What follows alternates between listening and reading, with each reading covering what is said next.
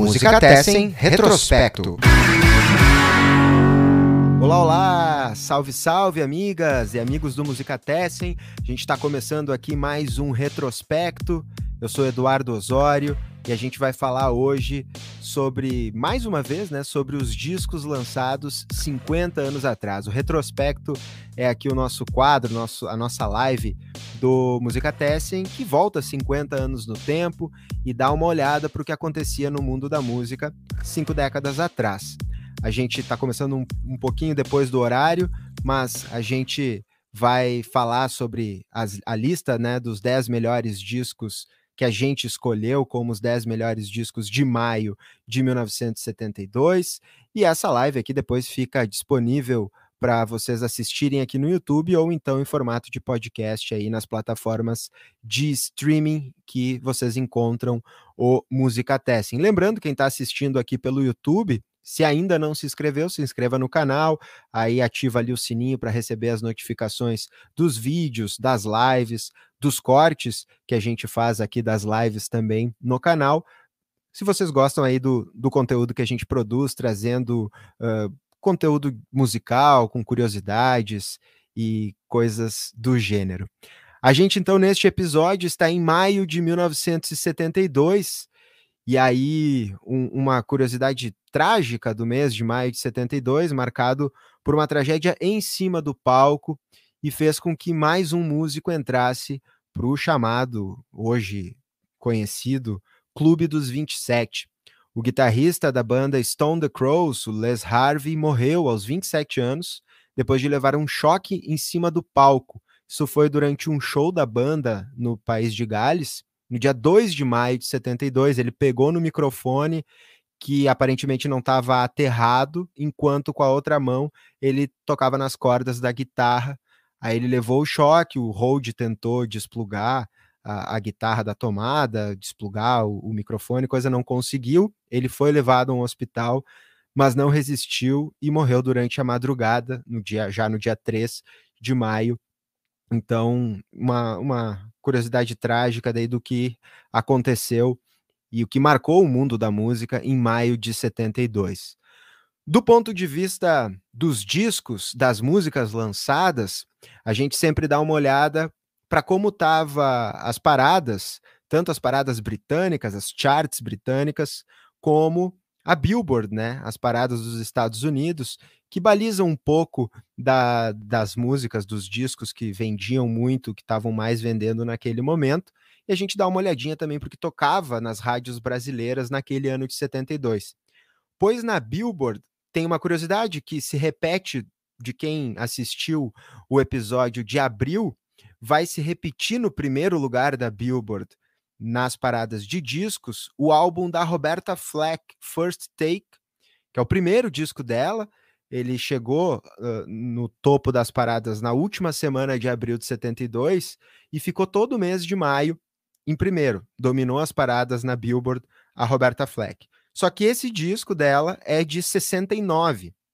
O disco só chegou ao primeiro lugar em 72 três anos depois do lançamento, porque uma das canções do álbum, The First Time Ever I Saw Your Face, entrou para a trilha do filme Perversa Paixão, que é do final de 71, e é a estreia do Clint Eastwood como diretor, fez muito sucesso, e aí ela se tornou um hit e alavancou a venda dos discos. Inclusive, a música da Roberta Fleck, o single The First Time Ever I Saw Your Face, que também tinha chegado ao topo da Billboard no final de abril, nas paradas de singles, seguiu por mais três semanas em primeiro lugar.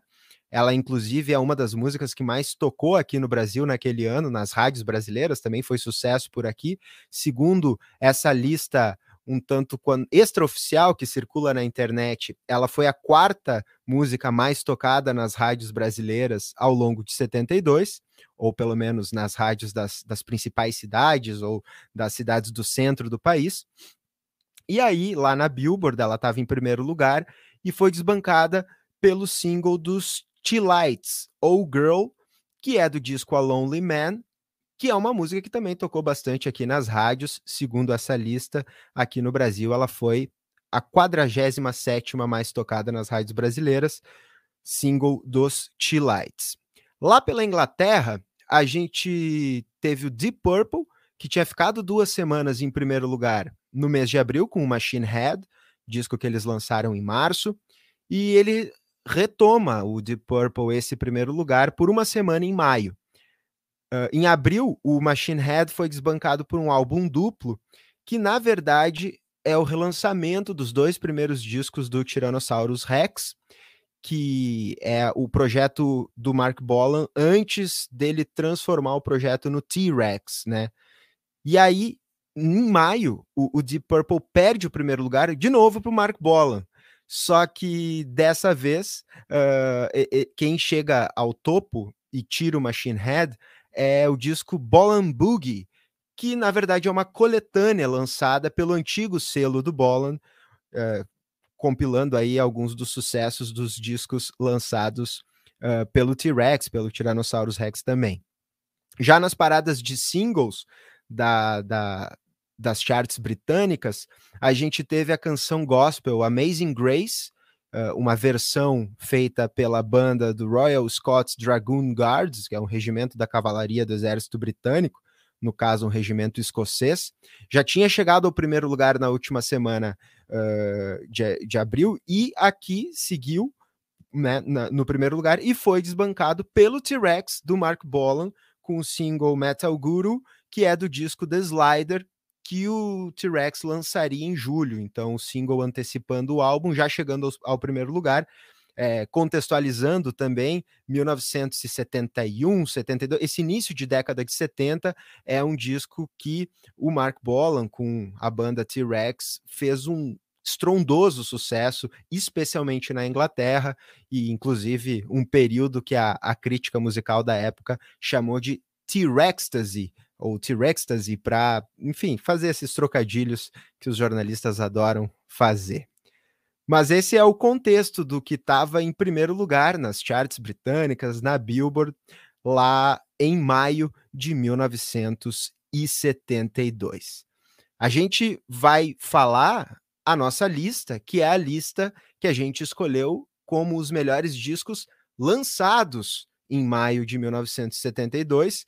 Alguns deles chegariam ao primeiro lugar das paradas, mas ainda não tinham chegado, porque eles estavam sendo lançados nesse mês.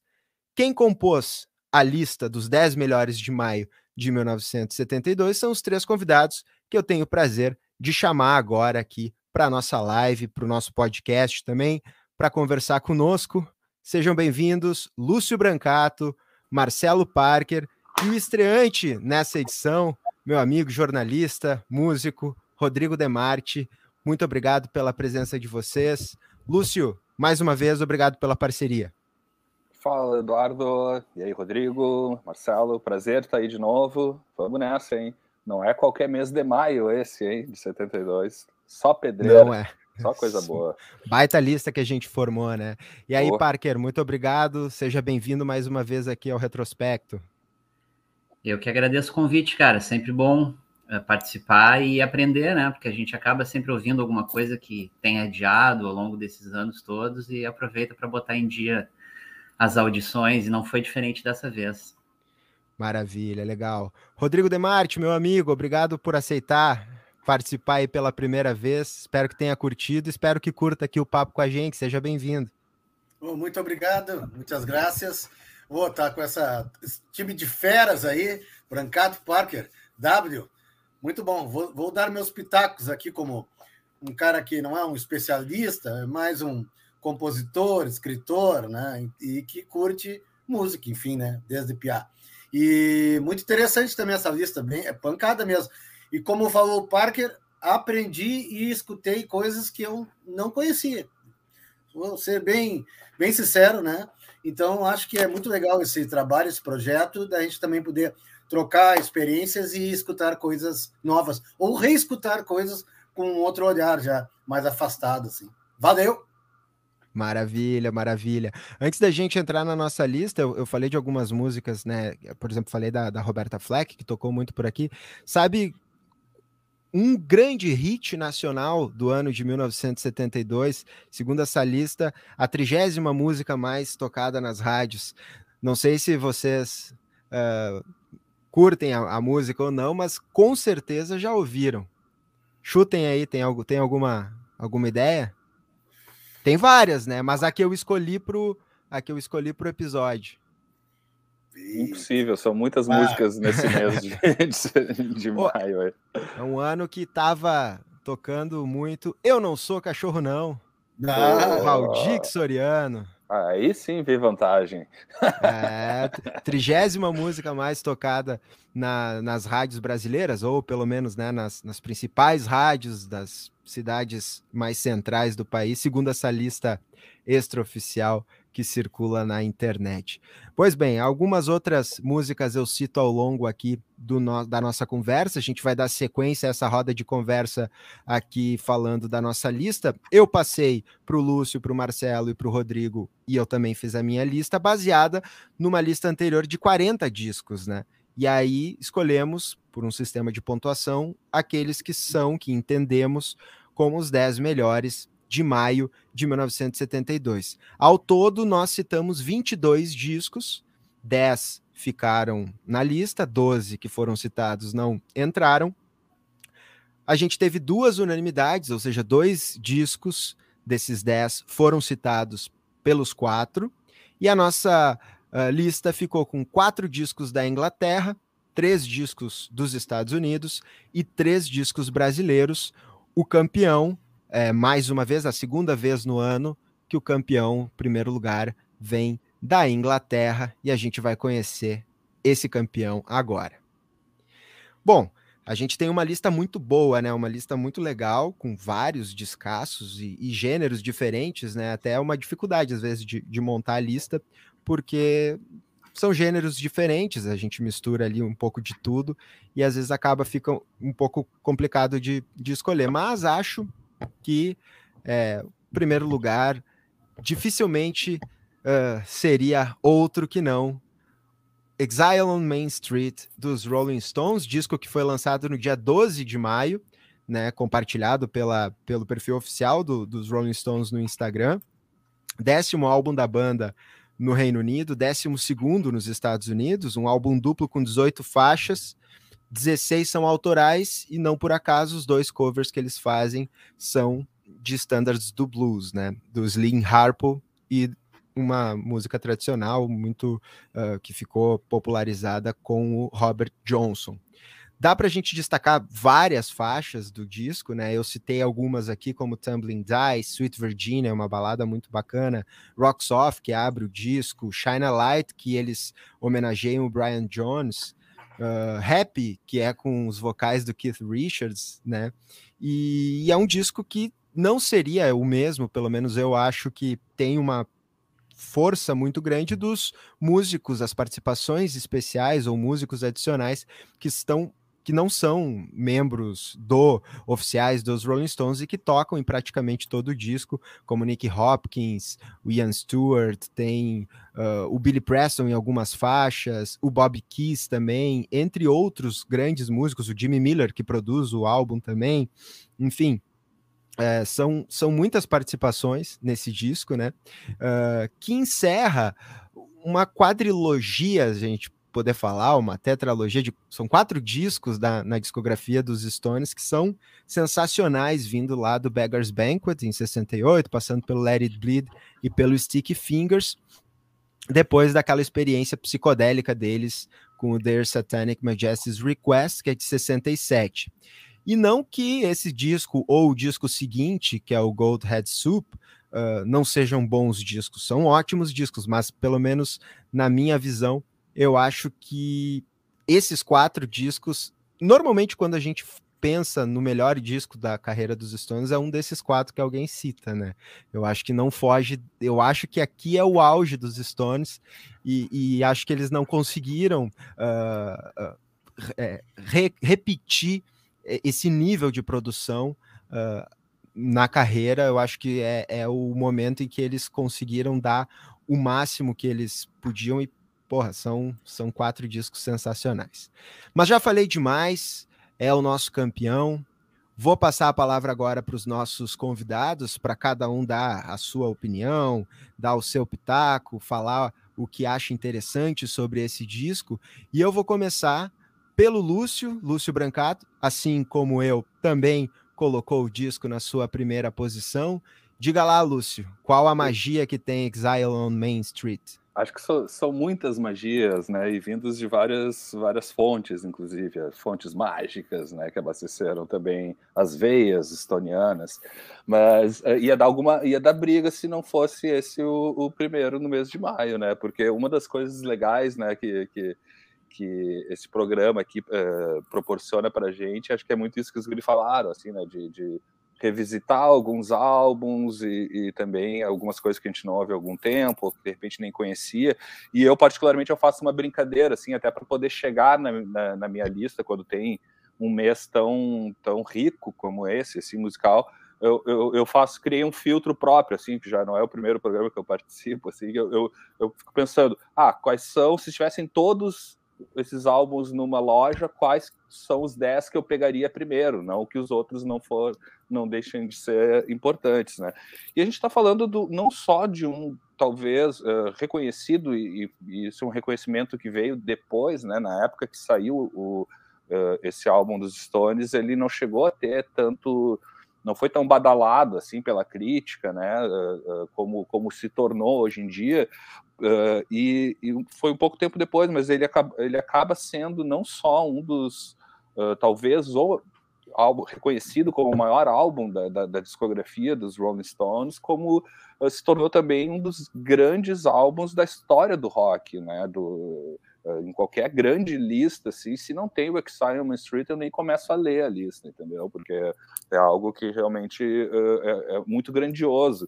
E, e, eu, enfim, pensando assim, uh, por que talvez esse álbum tenha uh, tanta relevância, não só né, na carreira dos Stones, mas também na história da, da, da, do rock, né, na discografia da, da, história do rock mundial, eu acredito muito uh, que, se, uh, uh, de alguma maneira, esse, esse álbum ele acaba sintetiz, ele sintetiza muito bem num só álbum diferentes referências que formaram o que a gente conhece como rock and roll, né? Porque a gente tem nesse álbum tem um pouco de música country, tem rhythm and blues, a gente tem música gospel também, tem o próprio blues, né, a essência, tem o rock tradicional, então ele, ele condensa num álbum só uh, uh, tudo que a gente conhece hoje em dia como, como uh, fontes que, que tornam, né, o, que, que ajudaram a formar esse conceito de rock and roll.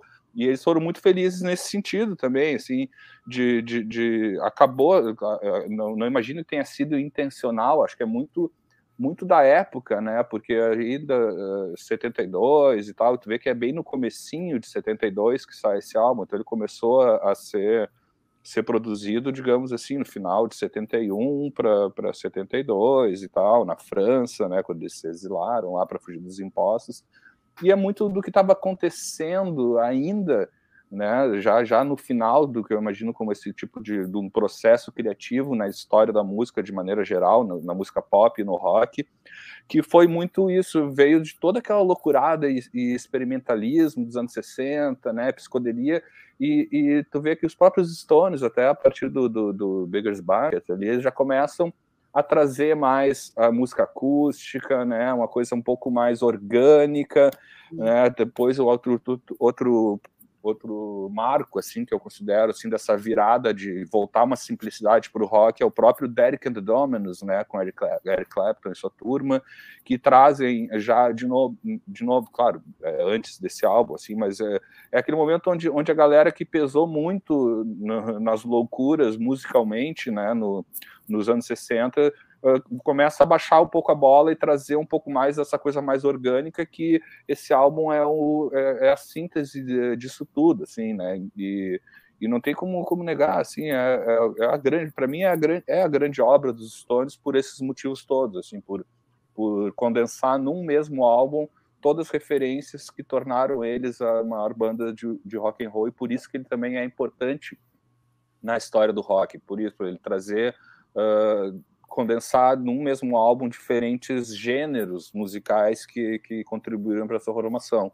Eu não respeito ninguém que não goste desse álbum, na verdade. Tem que gostar, é fundamental. Poderia ser um programa só sobre esse álbum, mas eu vou ficar quieto. É, com certeza, com certeza. Baita disco, né? Não é à toa que a gente é, escolheu, é uma das unanimidades do, do episódio, né? Os quatro citaram na sua lista o, o Exile on Main Street, disco duplo, com essas 18 faixas. E agora eu vou passar a bola para o meu amigo Marcelo Parker, que também colocou ele no topo da sua lista. O, o Exile ficou com 100 pontos de 120 possíveis. Diga lá, Parker, qual é a. Por que o, o Exile merece estar no topo?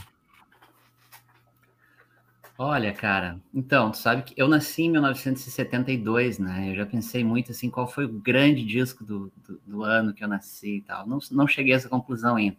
Mas um dos cinco, certamente, eu, eu colocaria o, o Exile, né? Um, tem um episódio daquela série de documentários muito legais, eu acho que é Classic Albums que chama, né? Que, que é sobre a gravação desse disco e vale a pena. Quem não viu, tem muita, é um disco que tem muita história.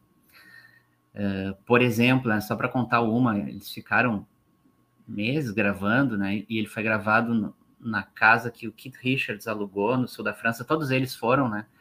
Cada um ficou no, no seu canto lá, mas eles resolveram gravar nessa casa que não tinha a menor condição, assim, eles gravaram no porão, não tinha nem energia suficiente, meio que fizeram um gato da, da luz de uma dos trilhos que passavam ali perto, de uma estação férrea, alguma coisa assim.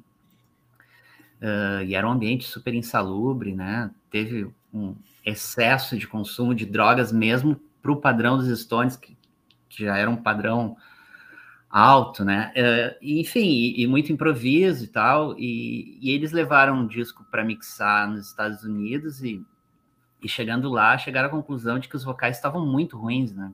Porque aí, afastados já um pouco da, da enfim, da, da fumaceira e de todo aquele ambiente, já ouviram com, com ouvidos mais críticos, né? Então os vocais eles foram regravados, não sei se todos, mas boa parte, né? E aí acrescentaram backing vocals e tem uns backing muito legais, inclusive com vo vozes femininas e tal. Então ele teve essa dupla produção, né? O grosso do disco foi gravado então na França e, e depois esses ajustes, principalmente de vocais nos Estados Unidos, né? E eu não, não me recordo se foi. Eu acredito que foi na gravação desse disco uh, e também não me recordo exatamente quem falou, mas eu acho que foi um fotógrafo que, que bateu lá, assim, descobriu que os Stones estavam ali, uh, não, não lembro o nome do cara, e, e acabou, tipo assim, deixaram o cara entrar e ele ficou esses meses todos lá dentro, assim. Que foi, pô, tirou a sorte grande, né?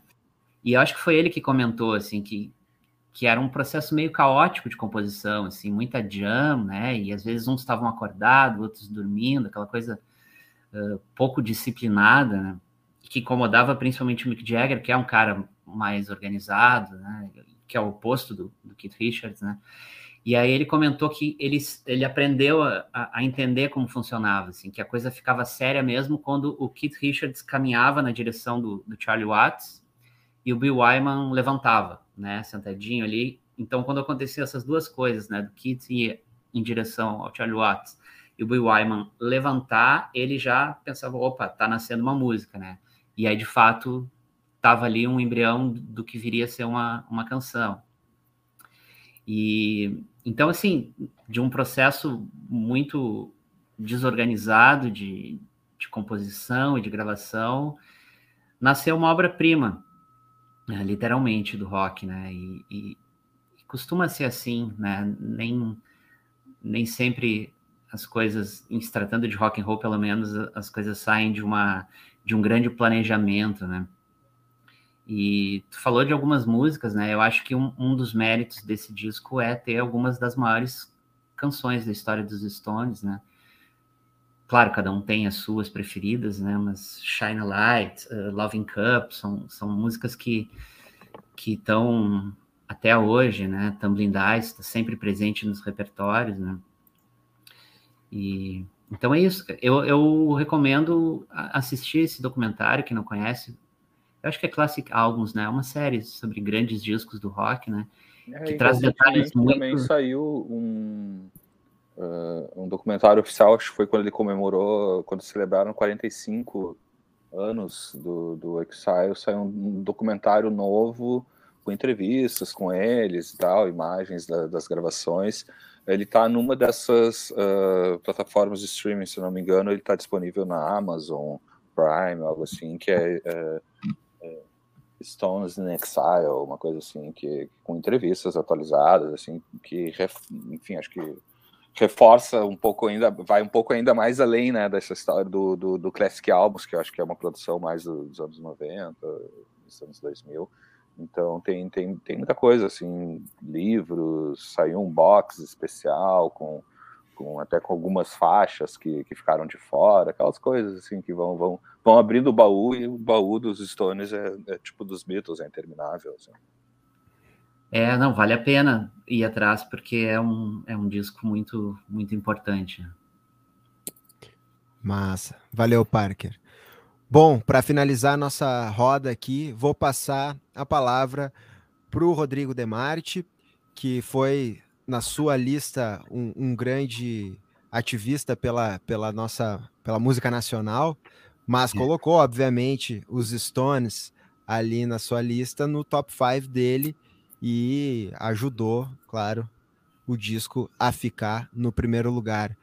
Passe para nós suas impressões sobre Exile on Main Street, o disco, o melhor disco lançado em maio de 72, segundo nós quatro. Diga lá, Rodrigo. Bueno, pessoal, então, justamente porque eu pensei que o povo ia colocar esse disco na, na berlinda, no topo, eu acabei uh, optando por colocar os, alguns dos meus álbuns prediletos nacionais na, na cabeça, mas claro que os Stones ficaram aí no, no ficou no quinto lugar. Na verdade, é, é, o, o Elton John, Ronk Chateau e o Exile ficaram em quatro e quinto, mas tanto faz. Né? Eu botei o Ben em primeiro, o Rony Von em segundo, os Mutantes em terceiro, e aí ficou ali o o Elton John e os Stones entre quarto e quinto. Não importa muito a ordem, mas certamente esse disco teria que estar. Não tem como estar. Apesar de que eu gosto muito do Beggar's Banquet, né? Mas esse disco, para mim, sintetiza a, essa questão que o Brancato já falou, de uma volta a uma coisa mais orgânica do rock. E para mim, eles é como se eles tivessem ido para o sul dos Estados Unidos. Não sei, eles gravaram na França, ok? Terminaram na Califórnia o álbum, né? Mas é porque tem muito de blues, de rhythm blues e aquelas levadas uh, realmente da música negra do sul dos Estados Unidos. Para mim, eu achava que, que eles teriam gravado, sei lá, é, no Alabama, sei lá, algum lugar do sul dos Estados Unidos, né? E porque para mim, o álbum todo me soa muito calcado na, na, na canção rock afro, né? negra, blues e tal. Outro aspecto que já foi salientado pelo, pelo W é justamente essa generosidade, ou enfim, foi uma questão conceitual, de todas as músicas ter sopros, sopros junto, fazendo parte do groove, do riff, ou de, de junto com, com solos de sopro de metal, ou é um, um trompete, um sax, não sei, tem uma variedade de sopros que eles usam, e isso está sempre colocado pontualmente em algum lugar, uh, ressaltando e dando um outro brilho para esse material. Não sei se os sopros foram gravados também na França, ou se isso foi adicionado, uh, vocês que são especialistas podem dizer agora depois, uh, na Califórnia. Eu acho muito engraçado os vocais desse, desse, disco, realmente. Porque tu vê que tem algumas coisas que são bem conflitantes, assim.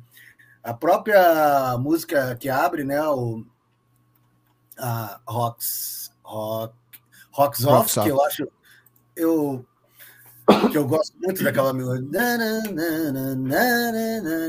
É, ela lá pelas tantas tem duas vocais que estão conflitando, então eu acho que tem um outro vocal embaixo e, e, tu, e tu fica assim, mas que coisa esquisita isso, né? Parece, isso foi por querer, e às vezes os dois, mas ao mesmo tempo funciona muito bem.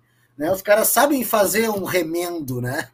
Que foi, né? Porque eles tiveram que dar uma, uma uh, recolocada depois que baixou a bola, como vocês falaram, uh, para que as coisas soassem mais né, profissionais. e porque é, isso, isso, tá, isso também, de certa forma, essa fanfarra uh, transparece todo o álbum, porque ele tem um, um espírito alegórico, assim, de fanfarra dentro do rock. Então, por isso que eu acho que o álbum é tão vibrante, tão interessante, porque ele traz essas características de um. Ai, ah, não estamos levando tanto a sério, vamos voltar para as origens, vamos de volta lá ao delta do Mississippi, vamos pegar a, a, as questões, vamos botar uns metais juntos, vamos dar um brilho além do baixo, guitarra, batera, enfim. E, e isso eu acho que faz o, o álbum ter um brilho, uma vivacidade e uma, e uma ao mesmo tempo, uma leveza, né? É, apesar deles estarem num momento bem hard de drogadição, tem uma leveza, tem uma alegria que transparece através das músicas, mesmo em canções mais dolentes e tal. Então é isso, eu acho que mais que merecido, realmente é um disco para se escutar ad infinitum e reescutar e escutar por partes, escutar cada música, cada sessão. Então, show de bola. Maravilha, maravilha, valeu.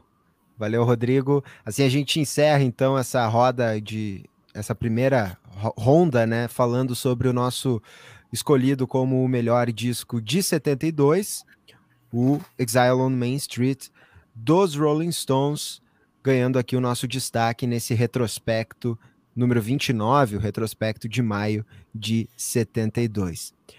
A gente vai passar agora para o segundo e terceiro lugar para a gente fechar o nosso pódio, né? Porque tem a medalha de prata e tem a medalha de bronze também, que merecem aqui um, uma devida atenção.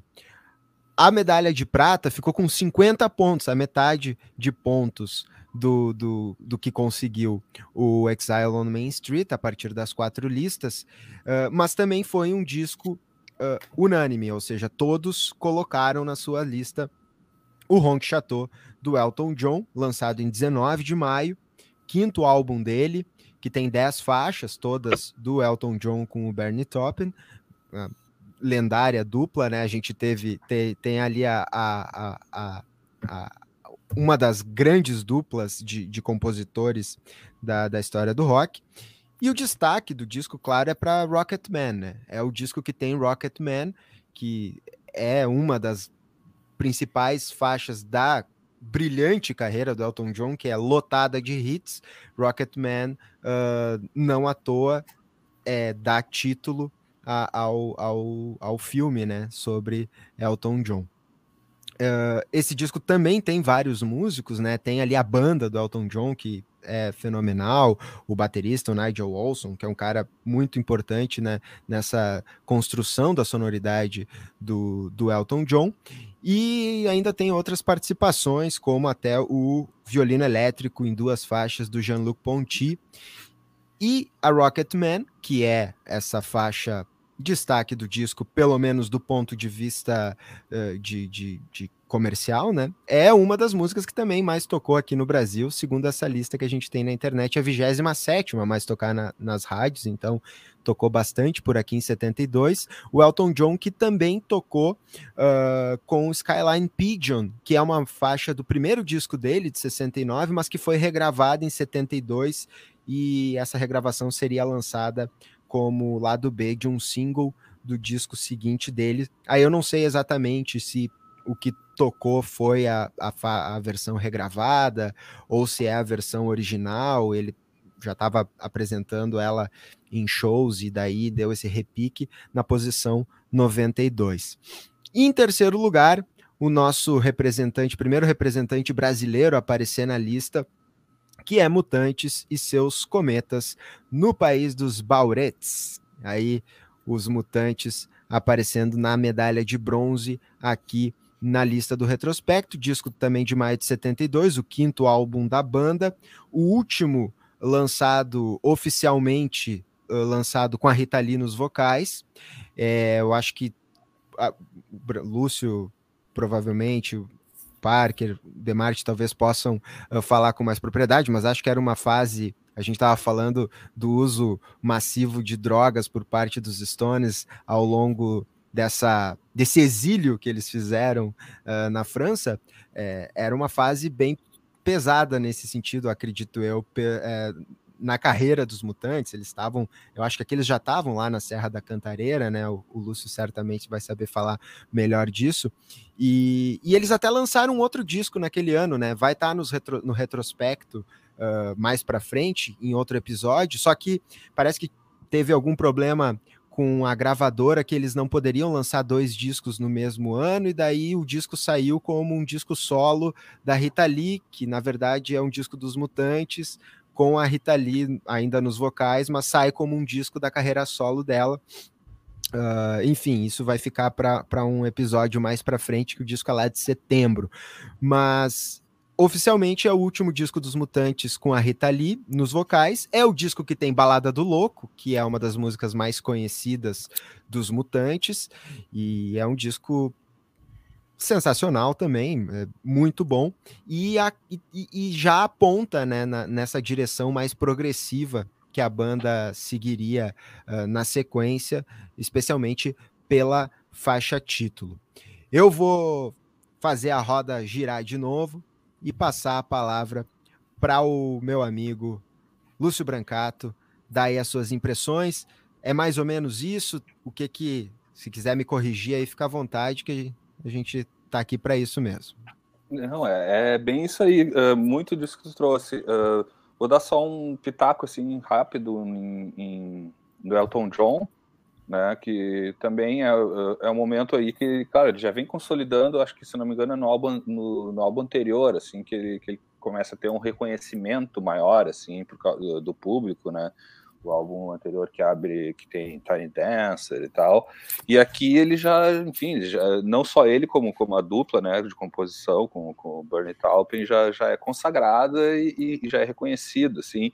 Mas, na minha modesta opinião, assim, uh, não é, uh, são, uh, acho que esses primeiros, digamos assim, os, os cinco ou seis primeiros álbuns aí do, do Elton John não, não, não tem tantas diferenças assim entre um e outro assim ele é, é muito isso de, de, um, de um, dois grandes compositores grandes músicas uh, grandes belíssimos arranjos e tal mas digamos que musicalmente assim eles não se diferem muito um, um, um dos outros assim né? acho que é mais a partir do Captain uh, que vem mais na, na, na, sequência em 76, 75, acho que começam já a, trazer outras sonoridades, e, mas enfim, também é, é, é, é, também um dos grandes clássicos da história do rock, uh, afinal estamos falando só de clássicos, né, em 72.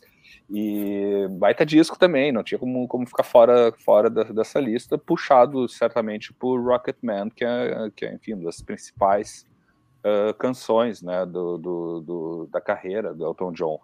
E os Mutantes é, é muito foi, foi muito bom esse, esse, essa tua comparação assim, né? A gente está falando do, a gente falou antes dos Stones que se exilaram no, no sul da França, Uh, muitas drogas, claro, drogas uh, muito mais pesadas, né, do que talvez até pelo fato de não existir ainda né, não sei se para o bem ou para o mal aqui no Brasil, a heroína não era algo muito fácil de, de se encontrar aqui.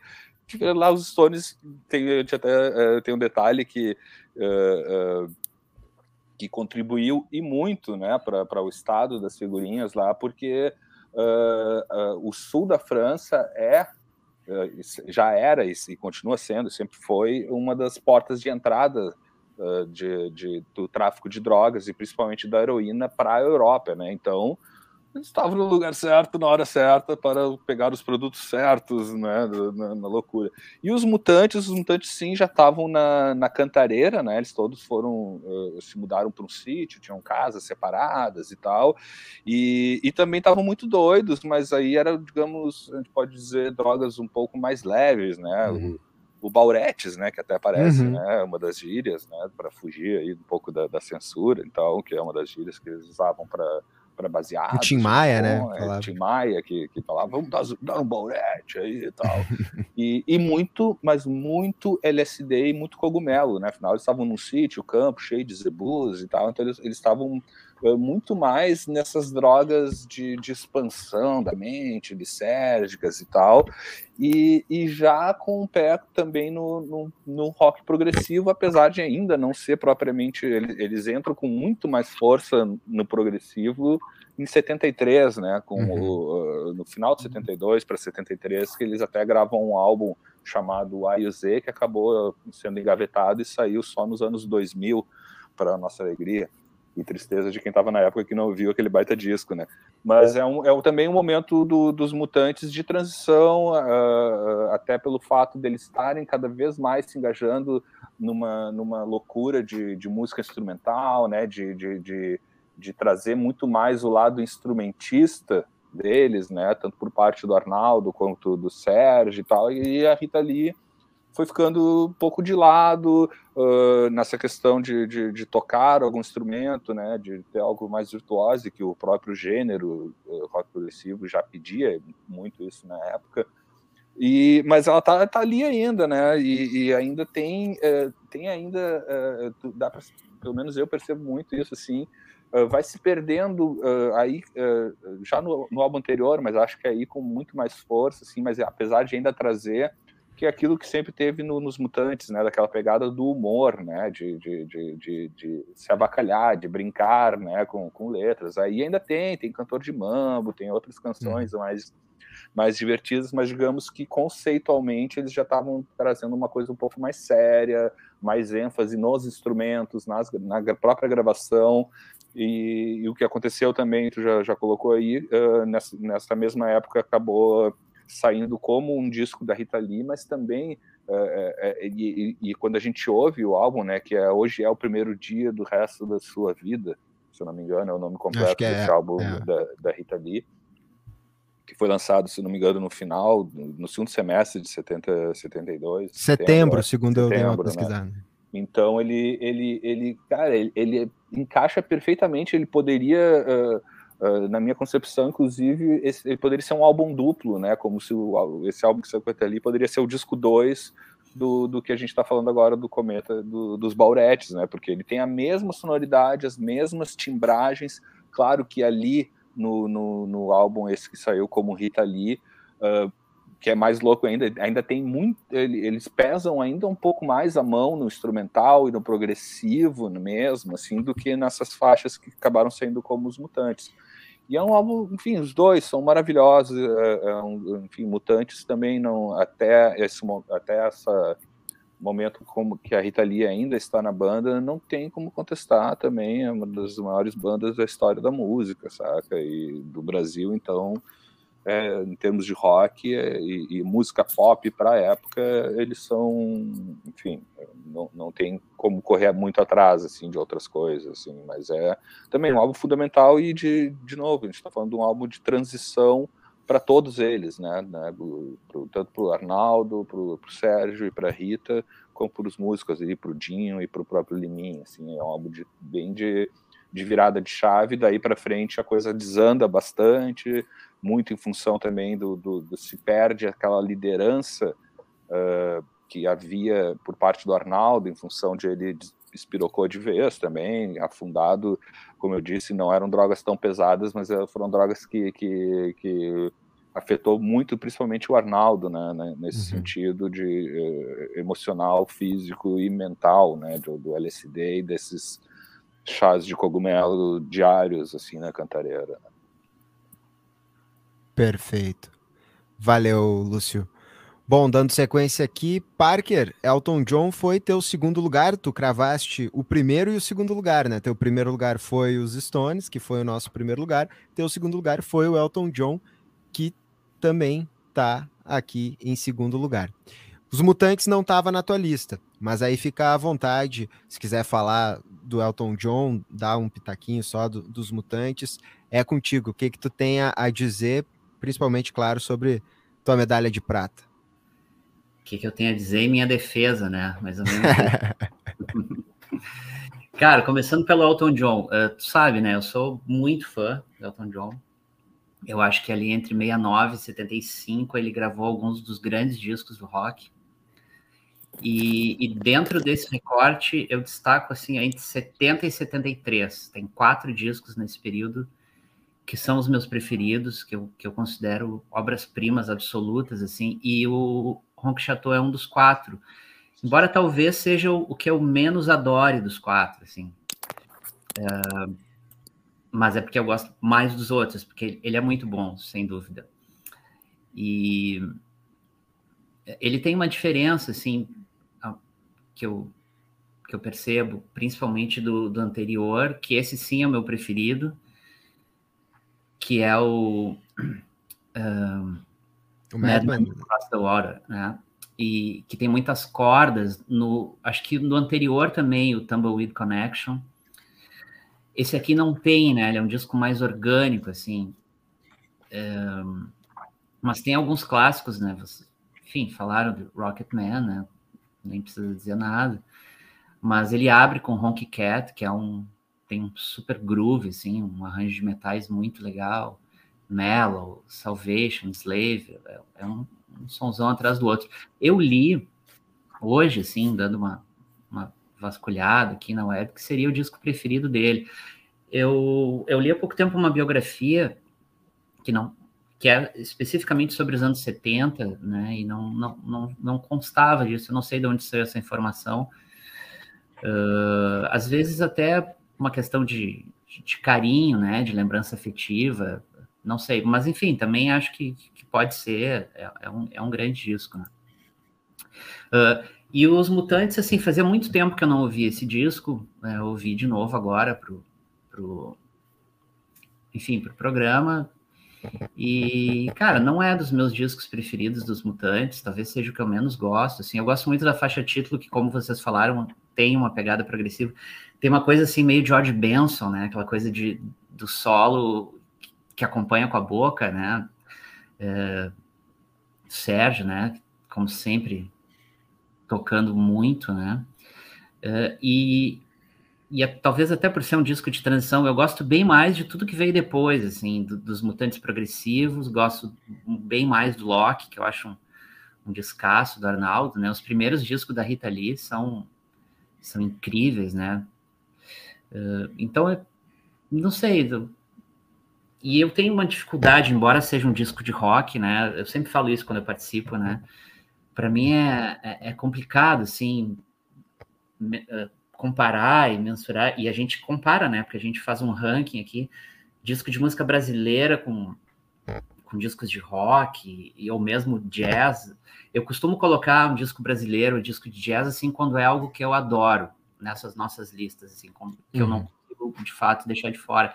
Eu gosto muito, por exemplo, do, do, do Crossings, do Herbie Hancock, e não botei, assim, porque eu tenho dificuldade, assim, de comparar esses, esses discos, né? Gosto mais até do Bem, que nós vamos falar daqui a pouco, e também deixei de fora, né? Uhum. Enfim, é, é mais ou menos por aí. Maravilha, tranquilo. Não, é uma das coisas que eu, que eu trago sempre aqui para o retrospecto é cada um cria o seu critério, né? Não, não vou eu estar tá dizendo qual vai ser o critério que as pessoas vão usar para escolher a sua lista. Já seria demais. É, é bem isso. É, eu tenho um critério e eu mudo meu critério, e eu sempre com, falo isso com com o Lúcio, é, a, a, as listas mudam, né? A gente fecha a lista e depois diz, não, mas eu podia ter botado aquele disco. Bah, e, e às vezes acontece de eu não botar um disco, e aí no fim das contas, pela, pelo somatório, ele entra e eu fico super feliz que ele entrou. E, e aí isso também, também acontece, né? Mas vou fechar aqui a roda com, com o Demarte, que colocou o Mutantes em terceiro, Elton John em quarto, então vai poder falar um pouquinho para nós das suas impressões sobre cada um desses discos e o que que tu tem a destacar sobre eles, Demarte. Dio do Elton John, confesso, né? Então, é, eu não sou um grande autor, mas evidentemente que as grandes canções uh, eu aprecio.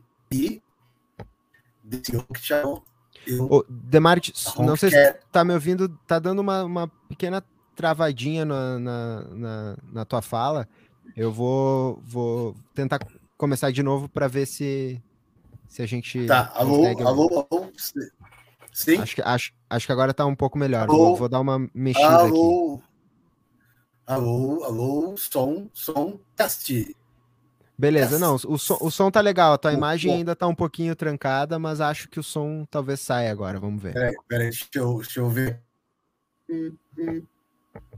Tá bom aqui a conexão, não sei. Alô, alô, sim? Estamos escutando? Alô, alô? Sim, sim, pode falar. Tá, bom.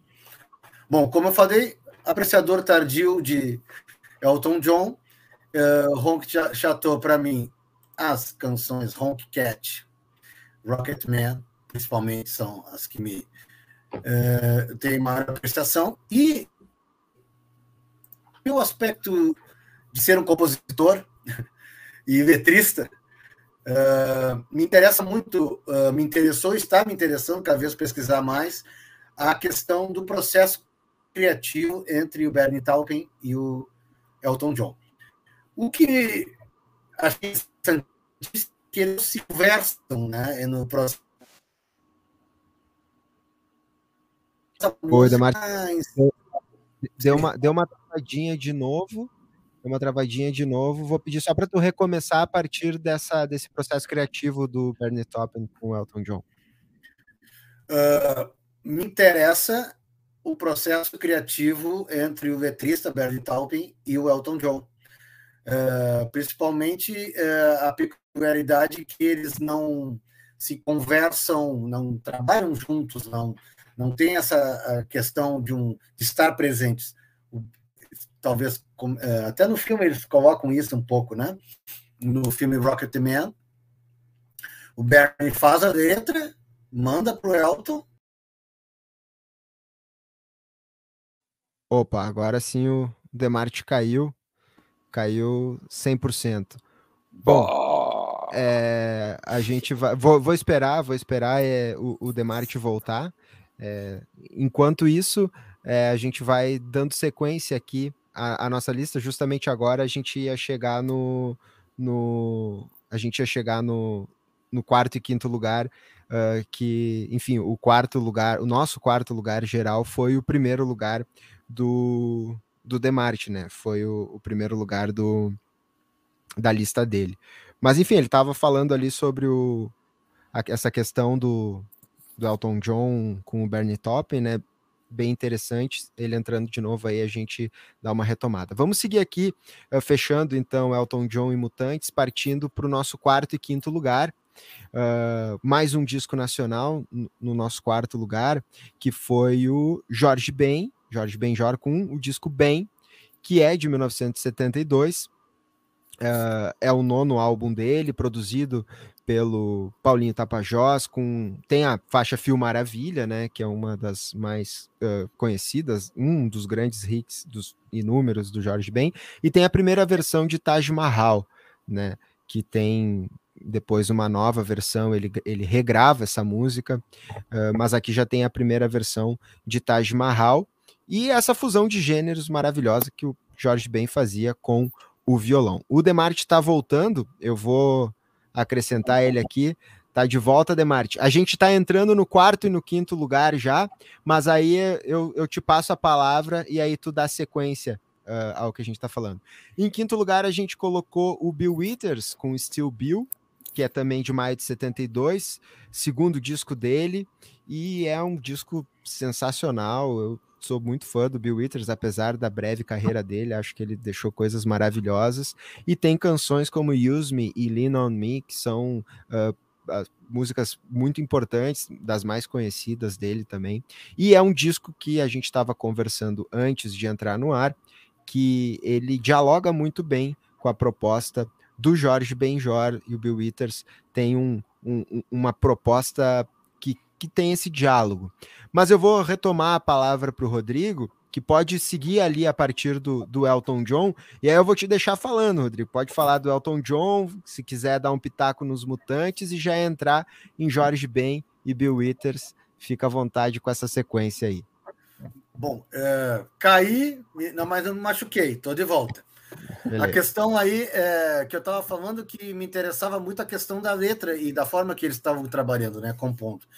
E eu estava tentando ler um trecho de uma letra aqui, que é a I Think I'm Gonna Kill Myself, e, e me interessa, eu acho fantástico que trabalhando separadamente é, o Elton John consiga resolver questões métricas de composição e faz isso de uma maneira fluida. Então tu tem aí ragtime, tu tem uh, rocks, tu tem baladas, tu tem uh, blues, blues, tu tem vários estilos. Oi, tá cortando de ah, novo? Não, não, tá tudo certo, tá super bom tá. agora. Bom, e eu acho que muito o, o, o que o Brancato comentou sobre o Elton, que tem uma, uh, os álbuns são bem parecidos, e, mas eu acho que nesse eh, álbum do Rock Chateau ele tem uma questão de um, parece um Bedeville, um vaudeville, né? Uma coisa circense muito forte. Não tem como o cara não tá batendo o pezinho com aquelas levadas absurdas de piano que ele faz nas canções, né? Então, eu destaco a, a, a, faixa inicial, a Honky Cat, e a, a Rocketman, eu sempre choro quando escuto, não adianta, é uma, uma canção. E, e é bonita a forma, é, é, como se fosse uma, um, uma história ficcional, não é? É transpa, é, tem muitas coisas que fico falando entre letra de música e, e, e, poesia. Acho que nesse caso ela letra de música, poesia e um conto, né? Ela serve como é, uma narrativa que poderia ser transposta em qualquer um dos uh, dos universos uh, narrativos, né? Então, acho isso muito interessante. Bom, correndo aqui um pouco, porque caí e não espero deixar os, os colegas à mão. Sobre os mutantes, eu não gosto muito do, da, do aspecto progressivo do, dos mutantes, eu gosto mais dessa fanfarra que eles fazem. Então, para mim, até esse disco é um disco que eu gosto bastante do trabalho, a balada do Louco, evidentemente, tem aquela releitura da Rua Augusta também que eles fazem, bem interessante. Uh, e eu gosto dessa coisa anárquica deles, assim, que vai cair um pouco por terra, porque vão ficando mais sérios, entre aspas, na questão mais instrumental e tal, que vem adiante. Mas é minha. Só minha opinião. Uh, Vou já falar do meu disco predileto, que é o Bem, então, né? O Bem eu descobri por acaso na casa de um tio, num vinil, e eu botei para escutar aquele disco que eu estava lá passando uns dias de férias e tal, e na hora aquela sonoridade de violão na, em cima de tudo, mas ao mesmo tempo uma coisa com, com pé, com e aquelas canções maravilhosas. Bom, eu não nem sei dizer qual música que eu gosto mais. O circo chegou, paz e arroz, moça, fio maravilha, que nega é essa? As rosas eram todas amarelas. Bom, claro que mais conhecido aí é o Taj Mahal, que acaba sendo o estouro, o hit aí do, do Jorge Ben, mas uh, eu não sei, eu gosto de todas as músicas, eu canto todas as músicas desse álbum. Acho que é uma das melhores sínteses uh, do bom astral do Jorge Ben. Quando a gente está meio triste, aqui meio para baixo, digo, vamos botar o Jorge Ben, que não tem como o, o espírito não se levar, entendeu? E esse disco aqui tem coisas que são como as rosas eram to todas amarelas, uma poesia lindinha, quase minimalista, né? E que aquilo vai vai vai te levando e a simplicidade com que ele com, com que o bem faz isso, ao mesmo tempo é complexo, né? Porque não é fácil fazer o simples, né? Então assim, para mim, o Jorge Ben e esse álbum bem é number one disparado, ficaria na frente dos Stones bom, pra, na, na minha uh, opinião, né? Olha ali o Brancato louco. Fui eu que puxei a seleção brasileira. Então, é isso por hora, pessoal. Vou passar a bola e dizer que não conhecia, a, faço meu, minha culpa, o Bill Withers, e achei que tem uma, um diálogo muito importante entre o bem e esse álbum do Withers. A viola, as várias vertentes do, da música negra colocada ali, e que fazem os dois discos eu acho que conversarem perfeitamente. E eu agradeço ao Davi e vocês por a oportunidade de conhecer um, mais um grande artista que é o Bill Withers. Maravilha, legal. Sempre fico feliz assim quando acontece essas descobertas. Eu é, descubro muitas coisas. Descobri um que eu me apaixonei pelo disco, não entrou na lista final, depois eu, eu falo aqui para vocês, mas é, também sempre des descubro coisas quando a gente faz essas listas. Vou passar a palavra para o Brancato, que colocou o Bill Withers na sua quarta colocação e, e não citou o Jorge Ben, mas aí fica à vontade se, se quiser fazer algum comentário. agora vem a volta. Agora, agora vem, vem aí. Não botei na lista. E, e não ah. é nenhum ranço, assim, foi dentro muito daquelas escolhas que. Ó, ó. É muito do, do que eu falei no, no, no, começo ali, de tipo, ah, cara, quais discos que eu pegaria, assim, na loja ali, de primeira, assim, que, que, que porque eu adoro também o Jorge Ben, acho muito foda e, e, e é muito próximo, uh, Rodrigo, também. Uh, da, uh, tenho quase essa, uma mesma leitura de alguns artistas, assim, que eu, e o Jorge Ben e o Bill Withers estão nessa mesma leitura. Cara, não tem disco ruim dessa turma, pelo menos até o final da década de 70, né? Porque daí para frente, enfim, até quem era bom desandou bastante, desandou um pouco.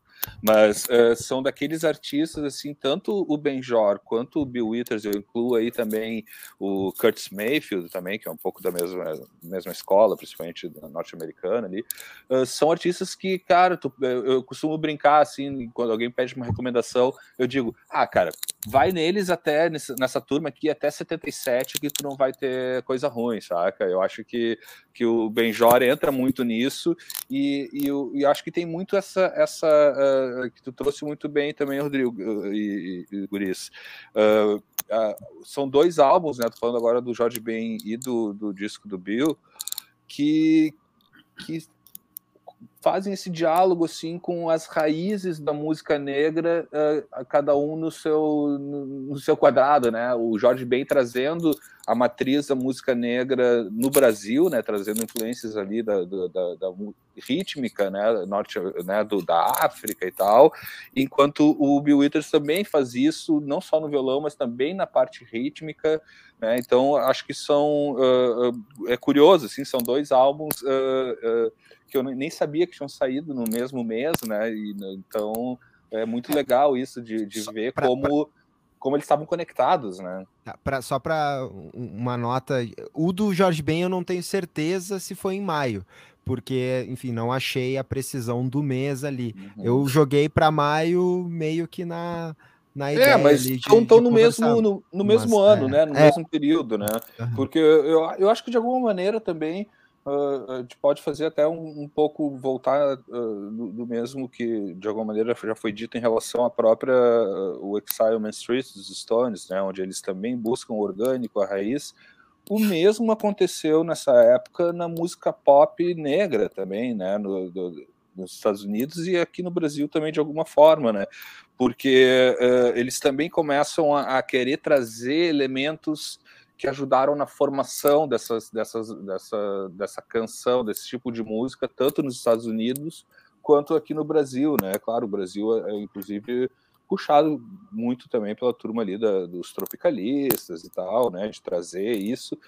Então tinha toda aquela loucura, e no começo da década de 70, tanto nos Estados Unidos quanto no Brasil, se buscou mais essa simplicidade. Quando eu digo simplicidade, é em termos de menos elementos e camadas de, de, de instrumentos e som, buscando formatos mais simples, mas sem tirar, obviamente, a qualidade, e é, e é, e é muito essa comparação. Os dois trazem muito marcante uh, uh, os elementos rítmicos na, nesses dois álbuns, né? Seja pelo ritmo da mão direita no violão, nos dois, né? Em ambos os casos, como ou esquerda, se cara é canhoto no caso, né? mas enfim, mas da, da, do ritmo do violão e como também o ritmo dos tambores e, né? O, e o que aparece no, nos dois nos dois lados, né? Tanto nos Estados Unidos quanto aqui. Então Uh, foi aquelas coisas, não tá na lista, porque, sei lá, porque eu botaria o, Jorge Ben é, é foda, assim, acho que é muito isso.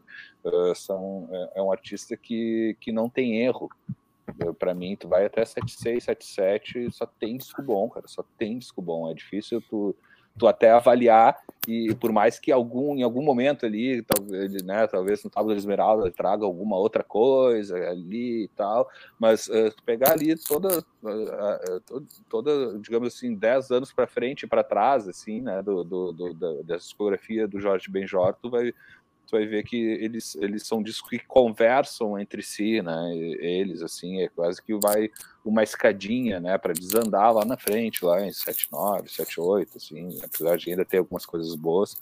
Mas aí, cara, até os Stones desandaram, né? Depois. Maravilha. Tá aí a minha justificativa, sem ah, ser justificável.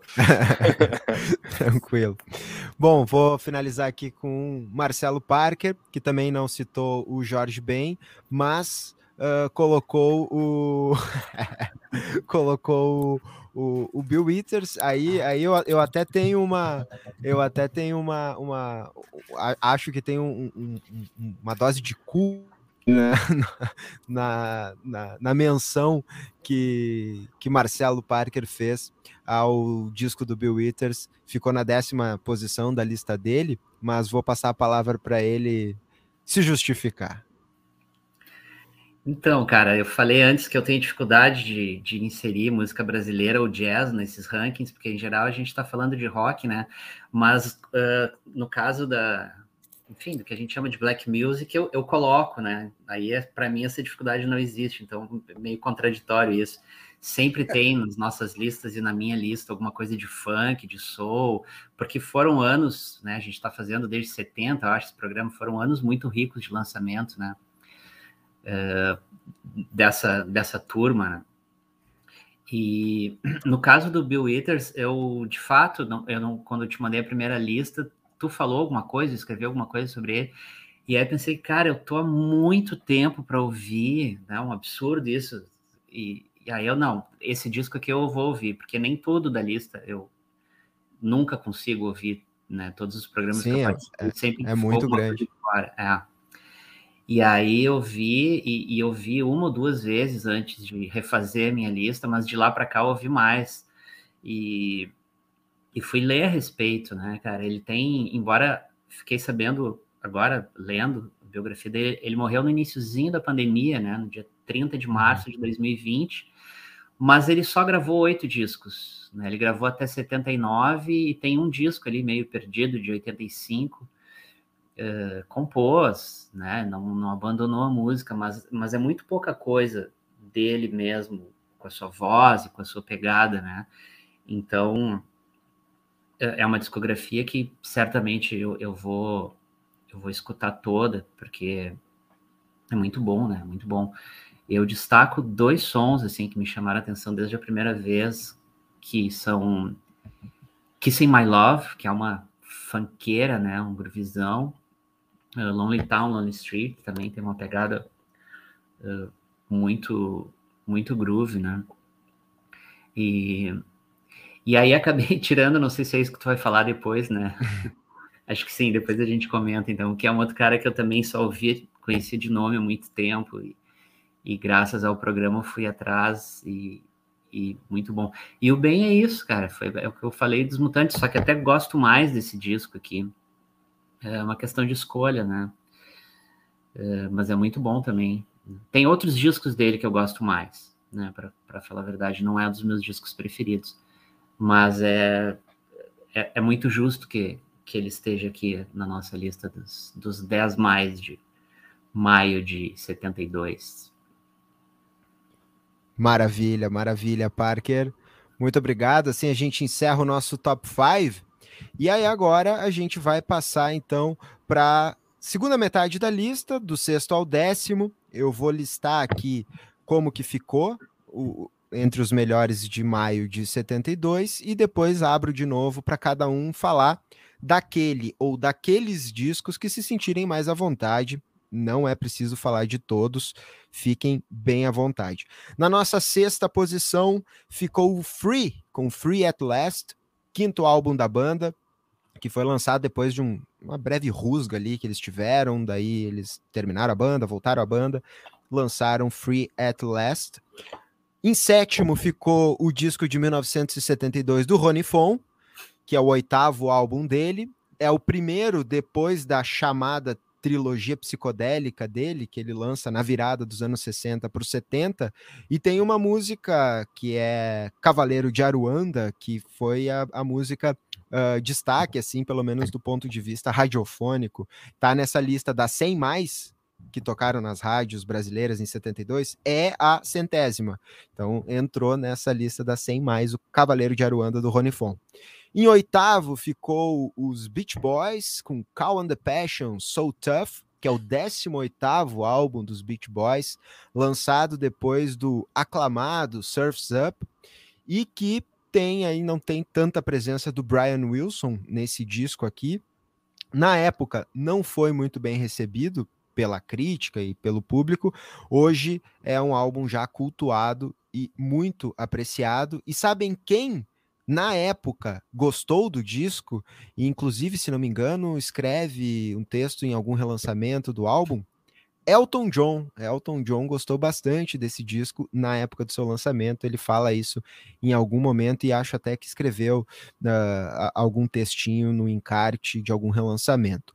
Em nono lugar, Funkadelic com America It's It's Young, que é um álbum duplo, quarto disco da banda que eu considero assim, é um dos discos que ficou de fora da minha lista e eu fiquei feliz assim que entrou. Eu, eu considerei ele, eu não, não conhecia esse disco ainda, eu conhecia os outros um pouco mais conhecidos do Funkadelic. Ele é meio quase que uma coletânea de ritmos da black music, né? Tem gospel, funk, R&B.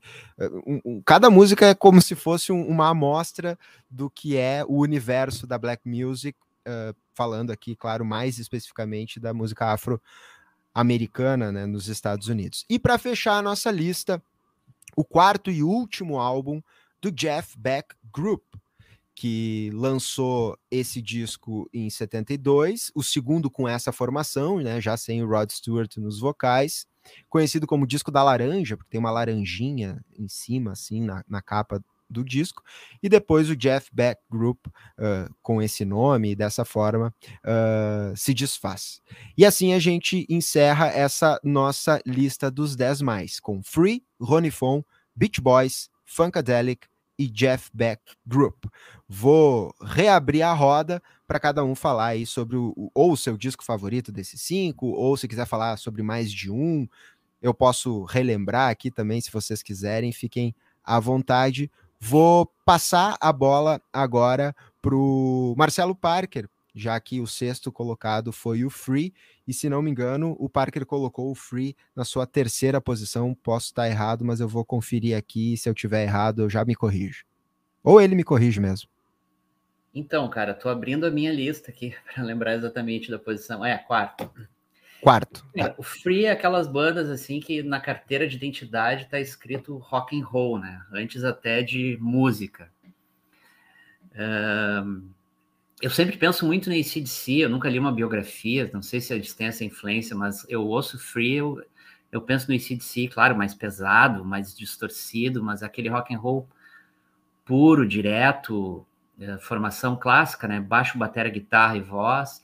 Embora esse disco aqui, que é o penúltimo da banda, ele seja menos rock and roll do que os primeiros, né? Não que deixe de ser, mas tem baladas, tem, tem uma pegada um pouco mais leve, assim. Uh, mas é um disco muito bom também. Eu, eu acho o Paul Rogers um dos grandes vocalistas do rock. Uh, e aqui, como sempre, né? Em qualquer banda, qualquer trabalho solo, ele está sempre muito bem. Uh, é um disco menos visceral, então, que, que, os anteriores, né? Talvez até seja o que eu menos gosto, mas, mas ainda assim acho um, um descasso e uma banda que quem não conhece tem que conhecer, assim, uma banda uh, visceral, assim, do rock dos anos 70, né? Uh, então esse foi meu quarto, né? sigo na ordem da lista. Como, como tu quiser, como tu quiser, como tu quiser.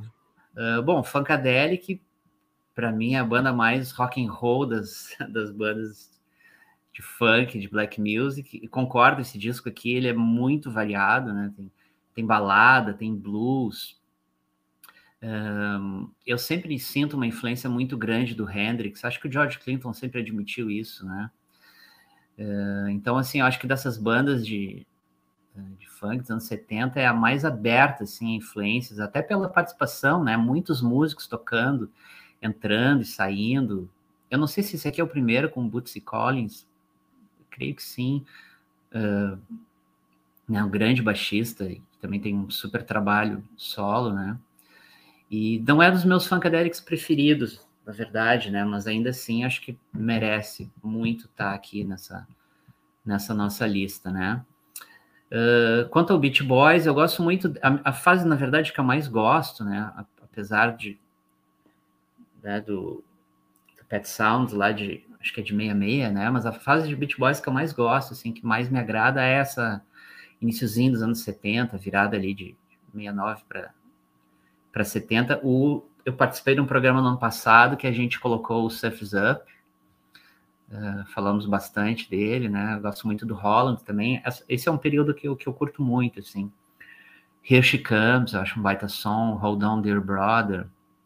É um disco muito, muito melódico, muito gostoso de ouvir. Uh, o Jeff Beck, eu acho que foi meu terceiro lugar, né? Deixa eu até foi, foi, foi né? terceiro. É. Então, uh, o ano passado eu participei do programa que a gente falou sobre o anterior, né? O primeiro com essa Rough formação. Ready, né? Isso. Uh, assim, ó, se eu pudesse viajar no tempo, eu gostaria de assistir um show com a primeira formação, né? Lá com Rod Stewart, com Homewood. Mas eu gosto mais desses discos aqui, esses dois discos, que já tem uma coisa mais soul também, que o Jeff Beck ele já estava começando a mergulhar nessa nessa black music que a gente está falando tanto, assim, e que certamente do pessoal do rock ele foi o cara que melhor traduziu e, e, e trabalhou essas influências, né? É, tem uns slides nesse disco aqui que são maravilhosos. A última música, Definitely Maybe, tem um slide com o Awa, que é, que é lindo, né? Uh, muito som legal. Tem Going Down, que ele toca até hoje, né? Nunca deixou, nunca mais deixou de fazer parte da, dos set lists. Uh, infelizmente a banda acabou, né? Depois, aí ele se juntou com o, com o Bogar e Napsy. A gente fala Pitch, né? Porque é italiano, eu sempre falei Apps, enfim. Uh, enfim, e depois nunca deixou de gravar grandes discos, né? Talvez até discos melhores, mas é que eu gostava tanto dessa formação aqui, por isso que, que eu digo que é uma pena. E eu acho que aí. Bom, o, o, o Rony Von, né? Cara, eu sempre simpatizei muito com o Rony Von como figura, assim, né? Desde que eu era pequeno, via ele na TV, geralmente nos programas do Silvio Santos, né? E, e para mim foi uma surpresa, depois a gente vai crescendo, vai aprendendo a carreira dos caras, saber que ele teve a fase. Uh, uma fase influenciada, como todo mundo, né? Por Beatles e, e tal, pelo rock inglês, né? Uh, mas ainda não foi dessa vez que eu mergulhei para descobrir esses discos, né? É, mas, pô, fica o tema de casa, sempre fica algum, né? Depois da participação desses programas. Uh, vou ouvir, né? Vou, vou, levar fé. Imagino que o Rodrigo tenha colocado o uniforme muito bem posicionado aqui. Ele é o então, responsável, ele é o responsável. Cara, fica, assumo um compromisso contigo de, de ouvir esses discos, porque todo mundo fala muito bem é, dessa fase do Rony Fon e como ele é uma, é uma personalidade com, com a qual eu sempre simpatizei muito. É, vou fazer esse tema de casa e, e ir atrás. Prometo, fica aqui essa meu compromisso. Maravilha, maravilha. Vou passar então para o Demarte, ele já, já emenda, ele colocou o Rony Von no seu segundo lugar e, e levou sozinho o disco à sétima posição final. E aí, se quiser comentar de algum outro, fica à vontade, Rodrigo.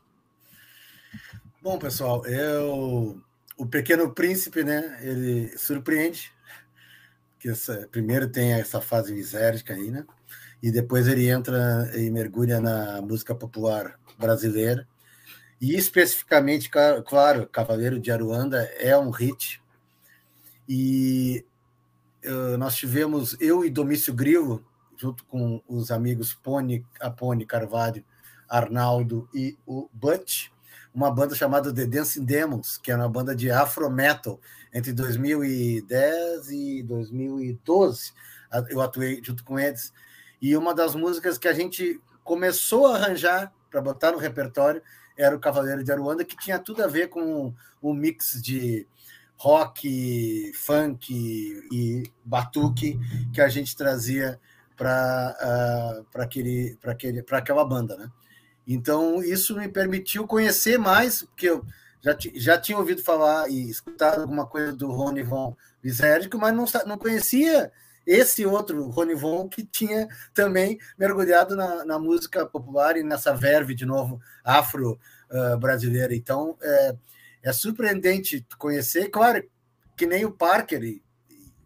A gente viu o Rony Von na TV com aquela outra persona, né? Uma outra.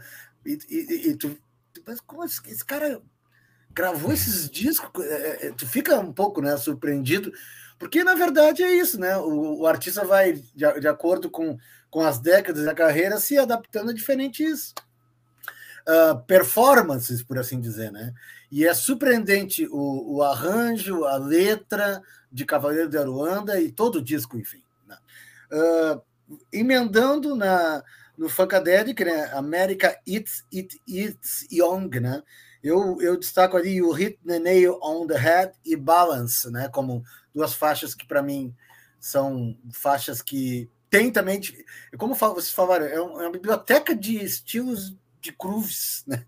É impressionante aquelas levadas, aquela, aquele swing, aquele groove e cada coisa. E também, de novo, um aspecto anárquico, né? Porque é um coletivo, né?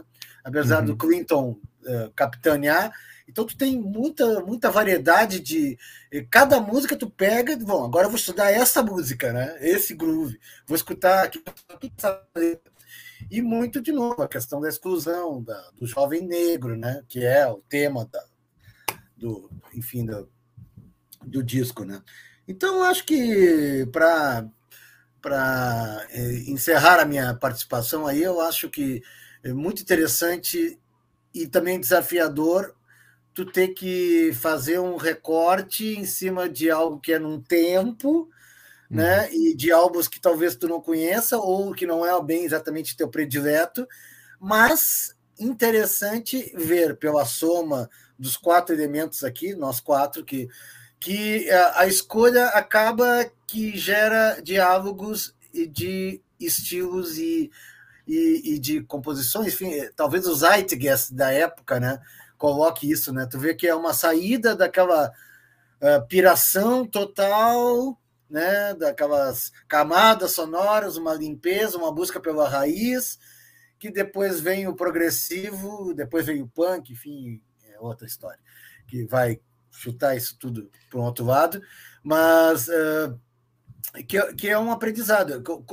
Tal como o Parker, eu vou botar aqui muitas dessas discos agora para escutar e conhecer. Eu não sou um grande estudioso e conhecedor de música como vocês, mas um compositor, um letrista, enfim, e, e tenho que me aprimorar mais e conhecer mais esses sons. E fiquei muito feliz com, a, com esse, esses 10 selecionados fiquei feliz de colocar os mutantes, o Ben e o Ronivon nessa lista. É, é, complicado, concordo com o Parque, que às vezes tu fica, pô, jazz, é, é, MPB, rock, tu tem que, de alguma maneira, tentar uh, fazer que isso uh, seja dialogue, né? Mas acho que ficou uma boa escolha, uma boa seleção aí das 10 melhores álbuns, segundo nós outros, uh, de maio de 72. Valeu, pessoal. Maravilha, valeu, Demarte. Lúcio, fica à vontade, segunda metade da nossa lista, pode falar daquilo que tu quiser, do que tu não quiser também. Eu só sei que Beach Boy está entre os que tu vai falar, né? Com certeza. Acho que na minha. Acho não, eu estou aqui aberto. Na minha lista dos 10, os Beat Boys ficaram em terceiro só porque eu botei os mutantes em segundo, que seria, meio injusto não botar os mutantes em segundo. Mas também, e, e talvez se não tivesse no mesmo mês o Exile Main Street, esse álbum dos Beat Boys estaria é, entre os dois primeiros, se não talvez o primeiro, porque também, uh, enfim, eu sou um doente por, por Beach Boys, assim, e muito próximo ao que o, Marcelo, assim, apesar de amar toda aquela fase ali mais lisérgica deles, entre o Pet Sounds, o Smile, o, Wild Honey, Friends e tal. Uh, essa, essa virada e começo dos anos 70, assim, é, é, me atrai muito, assim, porque tem, uh, apesar de ser, e, e com certeza é, é, muito denso, assim, são né, músicas com uns, uns, arranjos muito elaborados e tal, mas esse disco em particular é um que, que me toca bastante, assim, e toca muito aqui em casa, inclusive eu estava ouvindo ele no final de semana, uma, pela 23 terceira vez da semana, eu acho, sei lá. Eu, eu adoro esse disco, uh, ele, ele é um álbum que Uh, ele até gerou um, uh, talvez, uh, talvez não, com certeza o maior hit desse álbum, que também se tornou um dos hits dos Beach Boys, que é Marcela, é a música que eu menos gosto no álbum, assim, ela é, é a mais convencional, assim, o mais próximo ao que eles faziam na primeira metade dos anos 60, mas tem duas figuras importantíssimas nesse, nesse álbum, que é a chegada de mais dois, dois elementos na trupe, né, que é o, na bateria o Rick Fatar e no guitarra e vocais o Blood, uh, Blondie Chapman, né? Que, que eu, eu, confesso que agora não me lembro assim como é que eles foram parar ali, porque eles são dois músicos australianos que, enfim, foram parar na Califórnia, sei lá como, agora realmente eu não me lembro, mas que acabam sendo os dois, uh, digamos assim, motorzinhos, assim, porque realmente o Brian Wilson nessa época estava mais afastado do que o normal, né, do que ele já estava. E, e quando chega o, o Rick Fatar e o, e o Blondie, Blondie Chapman no, no, no line-up assim, da banda, eles trazem duas que são das maiores músicas assim já gravadas pelo, pelo, pelos Beach Boys assim né? A Hold On Dear Brother que tem um, um, uma pegada um pouco mais country e tal e Here She Comes que é uma coisa bem setenteira assim com uma bateria e um baixo bem marcado e tal e, e, na sequência desse, desse álbum vem o, o Holland também, que, que, também tem um protagonismo do Blonde Chapman. Acho que o Rick Fataro até nem segue nos Beat Boys, mas, mas eles trazem aí, de novo, isso que a gente é muito engraçado, né? Que a gente está falando de 72 ainda, e, e ainda está acontecendo isso, de uh, todos os artistas da, da, da digamos assim, do, do, da nata do rock, ou os mais populares, buscam mais simplicidade, apesar de nesse álbum ainda tem arranjos muito robustos, assim, que, é, que ainda é reflexo do álbum anterior, né, do Surf's Up, mas eles já buscam, principalmente com a entrada desses dois músicos, uh, essa, essa pegada um pouco mais crua, mais orgânica, e são, de novo, são duas músicas, assim, que estão entre as músicas que eu mais gosto na vida, assim, que eu acho que são músicas excelentes, assim, dentro do, do, de um conceito de rock, né, e só mais uma curiosidade dessas duas figuras, assim, o Blondie Chapman, talvez os fãs dos Stones conheçam, porque ele, durante muito tempo, ele foi backing vocals dos Stones a partir do, do Voodoo Lounge, da turnê do Voodoo Lounge. O Blondie uhum. Chapman é, é, um dos vocalistas, junto com a Lisa, Lisa Fisher e o Bernard Fowler.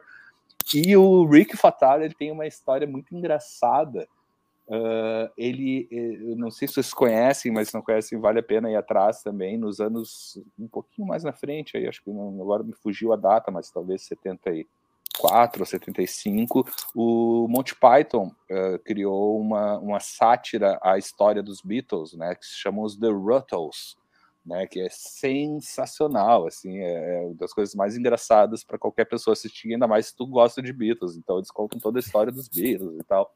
E o Rick Fatar faz o papel do do, do George Harrison, como se fosse um, um, um indiano e tal, então ele, ele ainda atua como, né, num, num desses filmes do, do Monty Python, né, que é esse aí, os The Ruttles, que conta a história dos Beatles né, na visão do Monty Python. Então vocês já imaginam a loucurada que não é, né? É sensacional.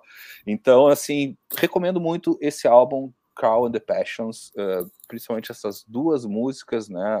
Hold On Dear Brother e também a Here She Comes, que são, enfim, para mim, grandes músicas da história do rock.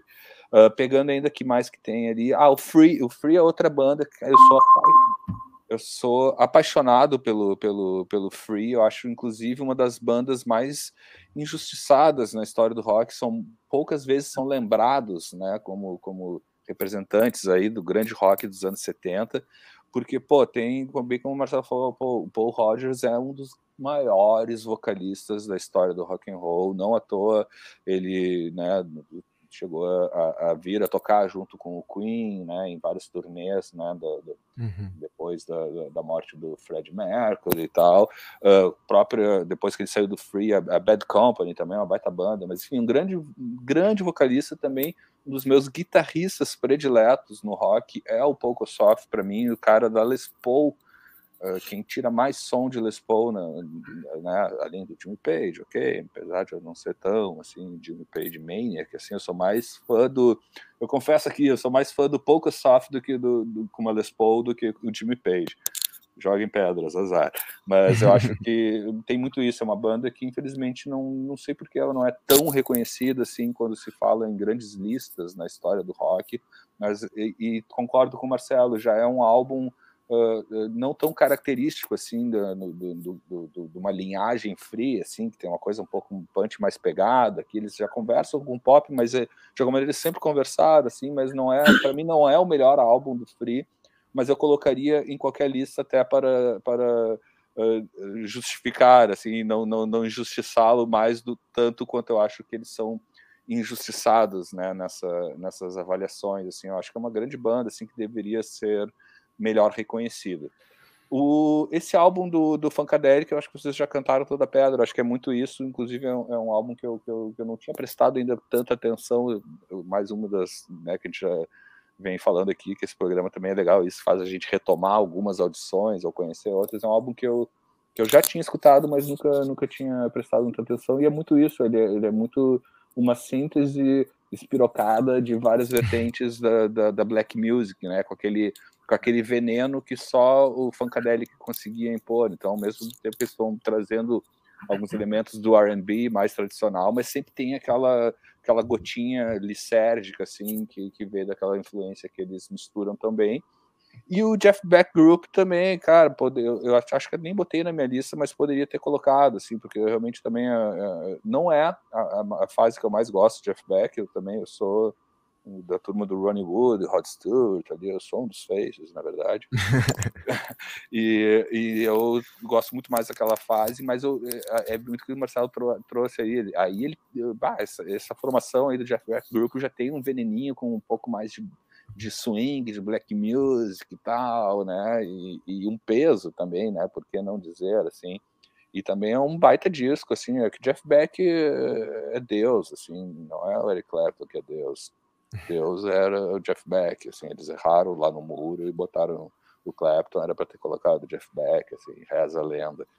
Mas então eu também, o Jeff Beck é daqueles músicos uh, que transcendem o próprio rock and roll, entendeu? Acho que na história da música e na história da guitarra ele tem uma, um protagonismo fundamental, assim, e é também um cara que, uh, que é o tipo de, de artista que eu gosto, assim, uh, ele faz Uh, bastante coisa, bastante coisa diferente uma da outra, mas todas com muita qualidade, até das coisas que eu não gosto, eu vejo muita qualidade, assim. Então, Jeff Beck, mais uma vez, é Deus, não Clapton.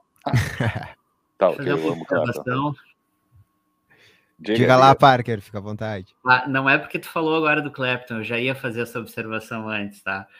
Uh, falou da Les Paul, né, cara? E a gente pensa muito do Clapton com as extratos, né? Ou daquela uhum. tempo do Cream, aquela ES 335, 335, né? Uhum. Aquela vermelhinha, né? Mas ele foi o cara que trouxe a Les Paul pro rock, né? Na época do John Mayo ali, aquele disco, John Mayall's Blues Breakers, aquele som que meio que é o som de guitarra de rock, né? Uhum. é o Clapton como a Les Paul, né? Que depois ele largou e outros pegaram, né? Mas só para registrar que ele tem um, uma importância, né, na, na total, total. Da Les Paul no rock and roll, mas eu também adoro o Poco Soft, cara. É, eu acho, poxa, um o Poco Soft. Né? Exato, e acho que ele faz muito o, que me chama muita atenção no Poco Soft e no lance da Les Paul, assim, que é uma guitarra mais de, de, de, de um timbre, né, mais encorpado, digamos assim, e, e, e para mim ele sempre foi um especialista, assim, pena que, que morreu muito muito cedo, assim, inclusive tem algumas coisas solo dele, umas bandas, umas formações do Pocosoft que até tem alguns CDs e vinil também, que realmente é um guitarrista. Quando eu descobri Frida, eu fui começar a ler a história, fui descobrir, assim, é, aquela coisa trágica, assim, putz, sério que o cara morreu, não tá mais, mais nativo, podia ter feito tanta coisa legal, assim, né? E, e todos excelentes músicos, o baixista também do, do, do Freer, o Paul Freezer, enfim, não lembro o primeiro nome, mas era Freezer, o sobrenome, também um cara que tinha, levava um ritmo muito bacana, e da série recomendações, assim, sei que a gente tem depois, assim, umas mais sérias, mas também é engraçado porque foi nesse final de semana eu assisti, uh, tem tanto no YouTube para as pessoas procurarem, como também nas plataformas de streaming, tem um show mais recente, digamos assim, 2015, 2017, ou até um pouco mais recente, do Paul Rogers, tocando no Royal Albert Hall em Londres, o repertório só do Free, que ele não fazia há muito tempo, e é impressionante tu ver como ele é um dos maiores vocalistas mesmo. Tem cenas, depois que eu vi em fotos, eu fui pesquisar sobre esse show, que tá o Jimmy Page, que a gente acabou de falar, o Jimmy Page foi lá para ver o Paul Rogers cantar e tava assim chorando no camarim, abraçado no Paul Rogers, dizendo que o cara continua e continua com a mesma voz, o mesmo timbre do que ele tinha aí quando tinha 20 anos de idade, hoje deve estar tá beirando 70, assim. É, eu gosto muito também dos dois discos do The Firm, né, que é um projeto do Paul Rogers com o Jimmy Page, uhum. uh, principalmente pelo Paul Rogers, acho que são dois discos que valem a pena, assim, de ser ouvidos. Né? Maravilha, maravilha, pessoal. Assim a gente encerra a lista dos 10 mais de maio de 72, que deu o título aos Stones, mais um título para a Inglaterra com Exile on the Main Street. E aí, enfim, é aquilo que eu falei, foram 22 discos citados ao todo, alguns ficaram de fora da lista. É, é, eu, eu acho, eu não tenho, não fiz esse levantamento, tá? mas de memória eu acho que foi o, o mês, o episódio que eu, que por razões óbvias participo de todos, é, menos consegui emplacar disco na lista. Metade da minha lista ficou de fora. Mas não tem problema, é, é essa é, a, é, a, é, é, o, é, é o legal do, do programa também. E o Parker acabou colocando o Bill Withers na, na lista dele, e o Bill Withers ficou ali bem colocado, uh, ele tirou da lista dele um cara que eu também queria que tivesse na lista e não entrou, que é o Randy Newman com Sail Away, que eu adoro esse disco. Uh, então, só para citar aqui, que acho que as pessoas uh, devem conhecer. E a minha grande descoberta para esse esse disco eu não conhecia. E aí uma das coisas que eu faço é quando eu vou ouvir quando eu não conheço o nome ou a banda, eu, eu intuo o que, que pode ser, mas não procuro antes e boto para rodar. E esse cara chamado Willis Alan Ramsey, eu nunca tinha ouvido falar, botei para ouvir e, e, eu comecei a ouvir já meio assim, tá, vou ouvir, dar uma ouvida aqui, mas não vou ouvir o disco porque vou, vou tirar. Eu comecei a ouvir, eu, não, mas isso aqui é muito bom, cara. E assim, do, tipo de música que eu gosto, né? Que quem, quem já conhece um pouco do meu gosto sabe que tudo que vai para o lado do folk, do folk rock, e ele é e ele tem uh, uma, uma levada country também, ele é do Alabama e tal. É, eu não, mas aí eu fui ouvindo o disco e eu fiquei apaixonado pelo disco. E eu acho que é um disco sensacional. Então, uh, se vocês tiverem esse interesse, Willis Alan Ramsey, esse é o primeiro disco dele solo, não, eu não cheguei a pesquisar mais sobre ele, se ele tem outros trabalhos, mas esse disco é sensacional, eu acho que tem só no YouTube, se eu não me engano, não tem no Spotify para para conferir. Mas enfim, né? Outros discos também ficaram de fora da lista. É, eu vou só citar alguns aqui por, por uma questão uh, que vocês vão entender. O Demarte colocou os Jackson 5, que lançaram Looking Through the Windows, estava na oitava posição dele. O Jackson 5 que está na lista uh, das 100 mais tocadas nas rádios brasileiras, mas ainda com a música do disco anterior, Going Back to Indiana, que é de 71. Uh, o Lúcio colocou as Supremes, as grandes Supremes, aqui já sem a Diana Ross, na sua lista. Uh, o disco Floyd Joy, cuja faixa título também está nessa lista que tocou aqui nas rádios brasileiras em 72, a música Floyd Joy da Supremes. Mas eu vou passar a palavra para o Parker de novo, que é, ele foi o que me, me falou que gostaria de falar um pouquinho sobre os discos dele que não entraram na lista. Ele citou Peter Frampton, Wind of Change, que é o primeiro disco solo do Peter Frampton depois de sair do Humble Pie. Ele citou Uriah Heep com Demons and Wizards e os Isley Brothers, que não entraram. Ele quer dar um, uma palavrinha sobre eles, então a gente abre esse espaço. Diga lá, Parker. Tá, não, obrigado, cara. Nem era tão necessário assim, mas vamos lá. Uh, bom, Uriah Heep é uma banda muito boa de rock pesado anos 70, mas que não teve muito destaque, assim, se a gente pensar que, pô, foi a década do Sabá, do Purple, tantas bandas, né? Uh, mas esse aqui é o meu disco preferido. Acho que, que vale a pena, assim, para quem gosta de rock pesado. E a origem, né, do que veio a ser o metal dos anos 80 tá aqui também, né? Uh, eu gosto muito do Humble Pie, que é a banda anterior do Peter Frampton, né? Onde ele devia, dividia o protagonismo com o grande Steve Merritt. E esse aqui é o primeiro disco solo dele, né? E é um, é um dos caras que mais vendeu disco dos anos 70, principalmente com Comes Alive, né? Acho que é de 75. Mas esse disco aqui é muito bom, é o que eu mais gosto do, da carreira solo dele. Tem uma versão, inclusive, que é a melhor que eu já ouvi de Jumping Jack Flash dos Stones, fora a dos Stones, é claro, né? Uh, solos muito legais, assim, de muito bom gosto. Ele não é um virtuoso, mas é um cara com, com muito bom gosto na guitarra, né? E o Wesley Brothers foi a minha grande descoberta, assim, que é uma banda que eu sempre ouvi falar, né? Enfim, quem é que nunca viu, nunca ouviu, né? E, mas nunca tinha parado para escutar. Para mim é o grande disco de, de black music do mês, né? Coloquei ele bem na minha lista, nem lembro agora, quinto ou sexto lugar e tal. Sétimo, lembrei sétimo. Sétima, eu lembrei de Tido, que tem uma versão da Carol King, né, de It's Too Late, que é daquelas versões uhum. onde a música é recriada completamente e ficou muito, muito boa. Uh, então são esses discos. Ah, e outra coisa, eu, falei do jazz antes, nem coloquei também o Weather Report, né? Que é ainda uma fase pré-Pastórios, né? Mas ainda assim um baita disco que podia estar tá tranquilamente né, nessa lista, né? Então só para só para não deixar passar esses registros aí. Maravilha. Bom, teve também discos que, como o, o Parker já falou, do Weather Report, falou do Herbie Hancock antes, discos que acabaram não nem sendo citados por nenhum de nós, e são grandes discos, mas é, são dessas coisas de escolhas. Teve um disco que eu quase citei Lee não Morgan, botei. Né? É, é, é, também. É, teve um disco que eu quase citei, no fim não citei, que é o, o disco em dueto da Roberta Fleck com o Donny Hathaway, uhum. que é um disco sensacional, uhum. e tem um hit, Where is the Love, que tá entre as mais tocadas na rádio é brasileiras aqui também. Esse disco ó, ficou ali para entrar na minha lista e acabou não entrando, e é dessas coisas.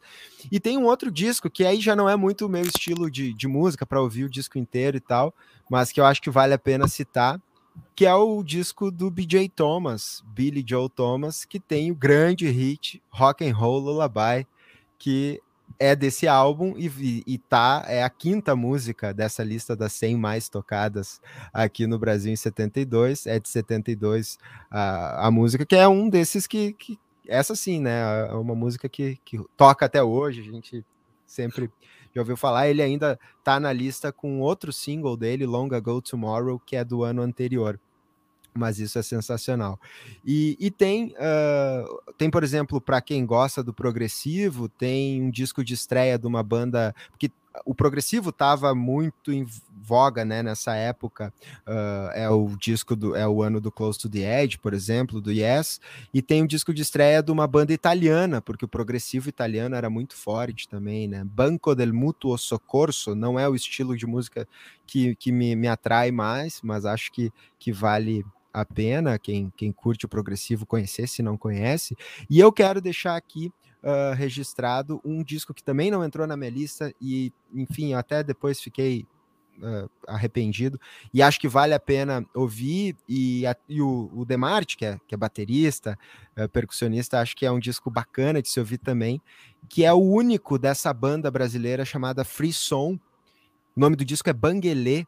E eles eram oito músicos e pesquisadores da música africana e tal, e eles fazem esse disco, uh, que é o único, depois eles não gravam mais. Então, Banguelê, do Free Som, e aí é Free, que nem a banda Free, tracinho, Som, né, que forma a palavra frisson. É, vale a pena, é, é, é, é, a dica que eu deixo aqui antes da gente encerrar o nosso uh, retrospecto. Mas dito isso, pessoal, quero agradecer muito a presença de vocês aqui por ajudar a falar e a montar essa lista dos 10 mais de maio de 1972. E quero me despedir de vocês, uh, dando um grande abraço aqui. A gente se encontra aí uh, presencialmente em algum momento, mas quero agradecer a presença e disponibilidade de bater esse papo aqui. E, claro, né, nessa despedida eu sempre peço alguma dica de alguma coisa relacionada com música, né? Um livro, um filme, uma série, mas aí vocês fiquem à vontade para nos passar. Eu costumo chamar essa sessãozinha do retrospecto de prospecto, né? Porque daí é para depois do programa as pessoas irem atrás de algo e buscar algo que elas uh, não conhecem e que vocês acham interessante. Então vou passar a palavra primeiro para o Demarte, para ele uh, dar a sua dica e agradecer muito a primeira participação dele aqui no Retrospecto. Espero que tenha gostado. Maravilha!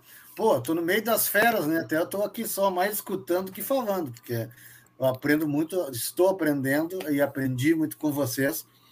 Falar que o Jeff Beck Group também estava na minha lista. Uh, e o Wind of Change do Peter Frampton estava de suplente, décimo primeiro também aqui no meu. Na, e para mim a maior surpresa foi, eu, que certamente vai ser o primeiro que eu vou escutar, é o Bill Withers, que para mim me ganhou os cobre todos. Esse, esse eu vou botar na semana para ficar curtindo. A minha dica é esse albão aqui, livro, albão massa sobre a arte do rock, do Paul Grushkin, baseado na convenção do Rob Roth tem um prefácio do Alice Cooper e são uh, cartazes e panfletos, flyers, tudo de, desses oito artistas: The Rolling Stones, Pink Floyd, The Who, Led Zeppelin, Bowie, Alice Cooper, Elton John e Queen, dois que hoje nós falamos. Então, a mostrar um pouco aqui do pessoal então, tem, além de um texto fantástico, tem cartazes, artes, né? Isso eu comprei porque eu me interesso muito por artes visuais, enfim, e especialmente aqui juntando rock com, com a questão da arte. Aqui tem uma brincadeira com pop art, então uh, são, é um trabalho para quem curte rock e quer conhecer um pouco mais sobre o processo criativo por trás de alguns dos melhores uh, conceitos desses artistas, né? Eu sugiro aqui, não é um, um, um livro muito barato, enfim, mas a arte do rock é, de, da Companhia Editora Nacional do Paul Grushkin, baseado na coleção, segundo Alice Cooper diz, o, o Rob Roth é um, é um cara completamente obsessivo. Acho que qualquer panfletinho, coisa, ingresso, tudo que fosse possível, ele pegava desses artistas. Então, vale muito a pena essa é a minha dica, então, do prospecto dentro do retrospecto aqui do W. Já deixo, então, para vocês um baita abraço e valeu e até a próxima. Ó. Valeu, Demarte, valeu, Demarte. Parker, muito obrigado pela tua atenção e disponibilidade mais uma vez aqui com a gente. Cara, eu que agradeço. Eu já botei aqui no, no Google, fui dar uma olhada, Rodrigo, nesse livro. Achei aqui 108 reais, novo, 50 usado no estante virtual. Pô, fiquei afim, cara. Uh, cara, então, cartazes de rock nos anos 60 e 70 eram incríveis, né, cara? Bota no Google ali o que aparece. Os cartazes do, dos shows no Fillmore West, Fillmore East, são incríveis, aquela arte gráfica ali, né? Uh, Obras-primas mesmo da, do desenho, da pintura, né? É, isso é uma capa de disco, né?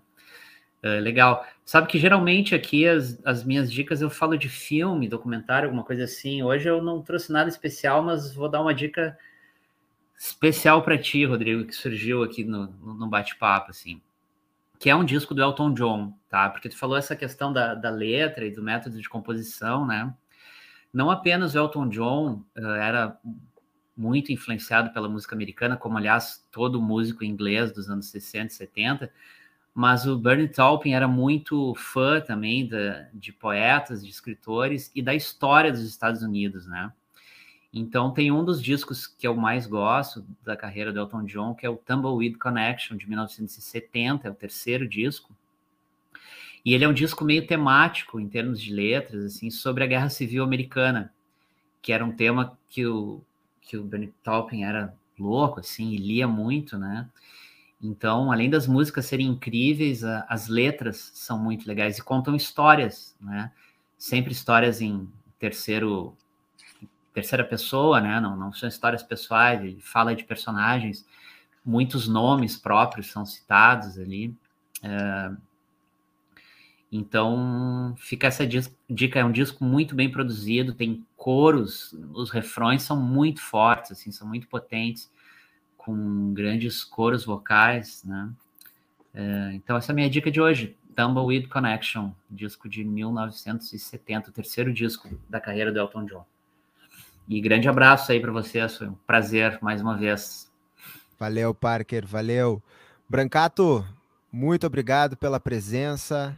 Até uma próxima, que vocês já estão todos escalados para algum próximo episódio, daí eu, eu, eu entro em contato, mas valeu por mais essa. Abração. Eu agradeço, é sempre. Achou, achou o livro, achou o livro. Achei o livro. Antes de a gente entrar, eu estava comentando, bah, vou procurar, porque eu me lembrei que tinha um livro que tinha tudo a, tem tudo a ver com, com o assunto. Primeiro, gurizada, muito legal participar sempre, pra, e é muito isso, assim, acaba nos gerando novos estudos musicais, né? E, e o que eu vou dar de dica aqui é um livro que ó, saiu, inclusive, em português, uma temporada no inferno com os Rolling Stones, Exile Street, escrito aqui pelo, pelo Robert Greenfield. Esse cara, ele, ele apenas era o editor da Rolling Stone em Londres durante, acho que de 70, deixa eu até dar uma colada aqui, acho que eu vi antes, é, ele era editor da, da Rolling Stones em Londres de 1970 a 72, e ele deu uma bandinha lá no, na França para ver o que estava acontecendo. Então tá tudo contado aqui. É um livro bem bacana. Nem é livro de fotos, é muito texto que eu adoro. Então não tem exceção de linguiça. É um livro que, enfim, vale a pena para qualquer fã de Stones, assim, que conta muito dos bastidores, as loucuradas que, que rolavam por lá. Do Robert Greenfield, saiu no Brasil pela editora Zar tem aí e recomendo bastante. Então, para quem quiser se aprofundar um pouco mais na história desse álbum dos Stones, que foi o topo da nossa lista, tem esse livro em português, tem um documentário recente também que, que tem na, nas plataformas de streaming, se eu não me engano, tem no, no Amazon Prime, mas também se encontra no YouTube, que é Stones in Exile, que conta toda a história ali com, com atualizada, tem entrevista com os músicos ainda vivos, é claro, né? Os outros não iam conseguir dar muito depoimento. Mas enfim, tem, tem bastante coisa que mostra muito da produção, assim, tem uns depoimentos bem bem impactantes assim do próprio Mick Jagger e tal.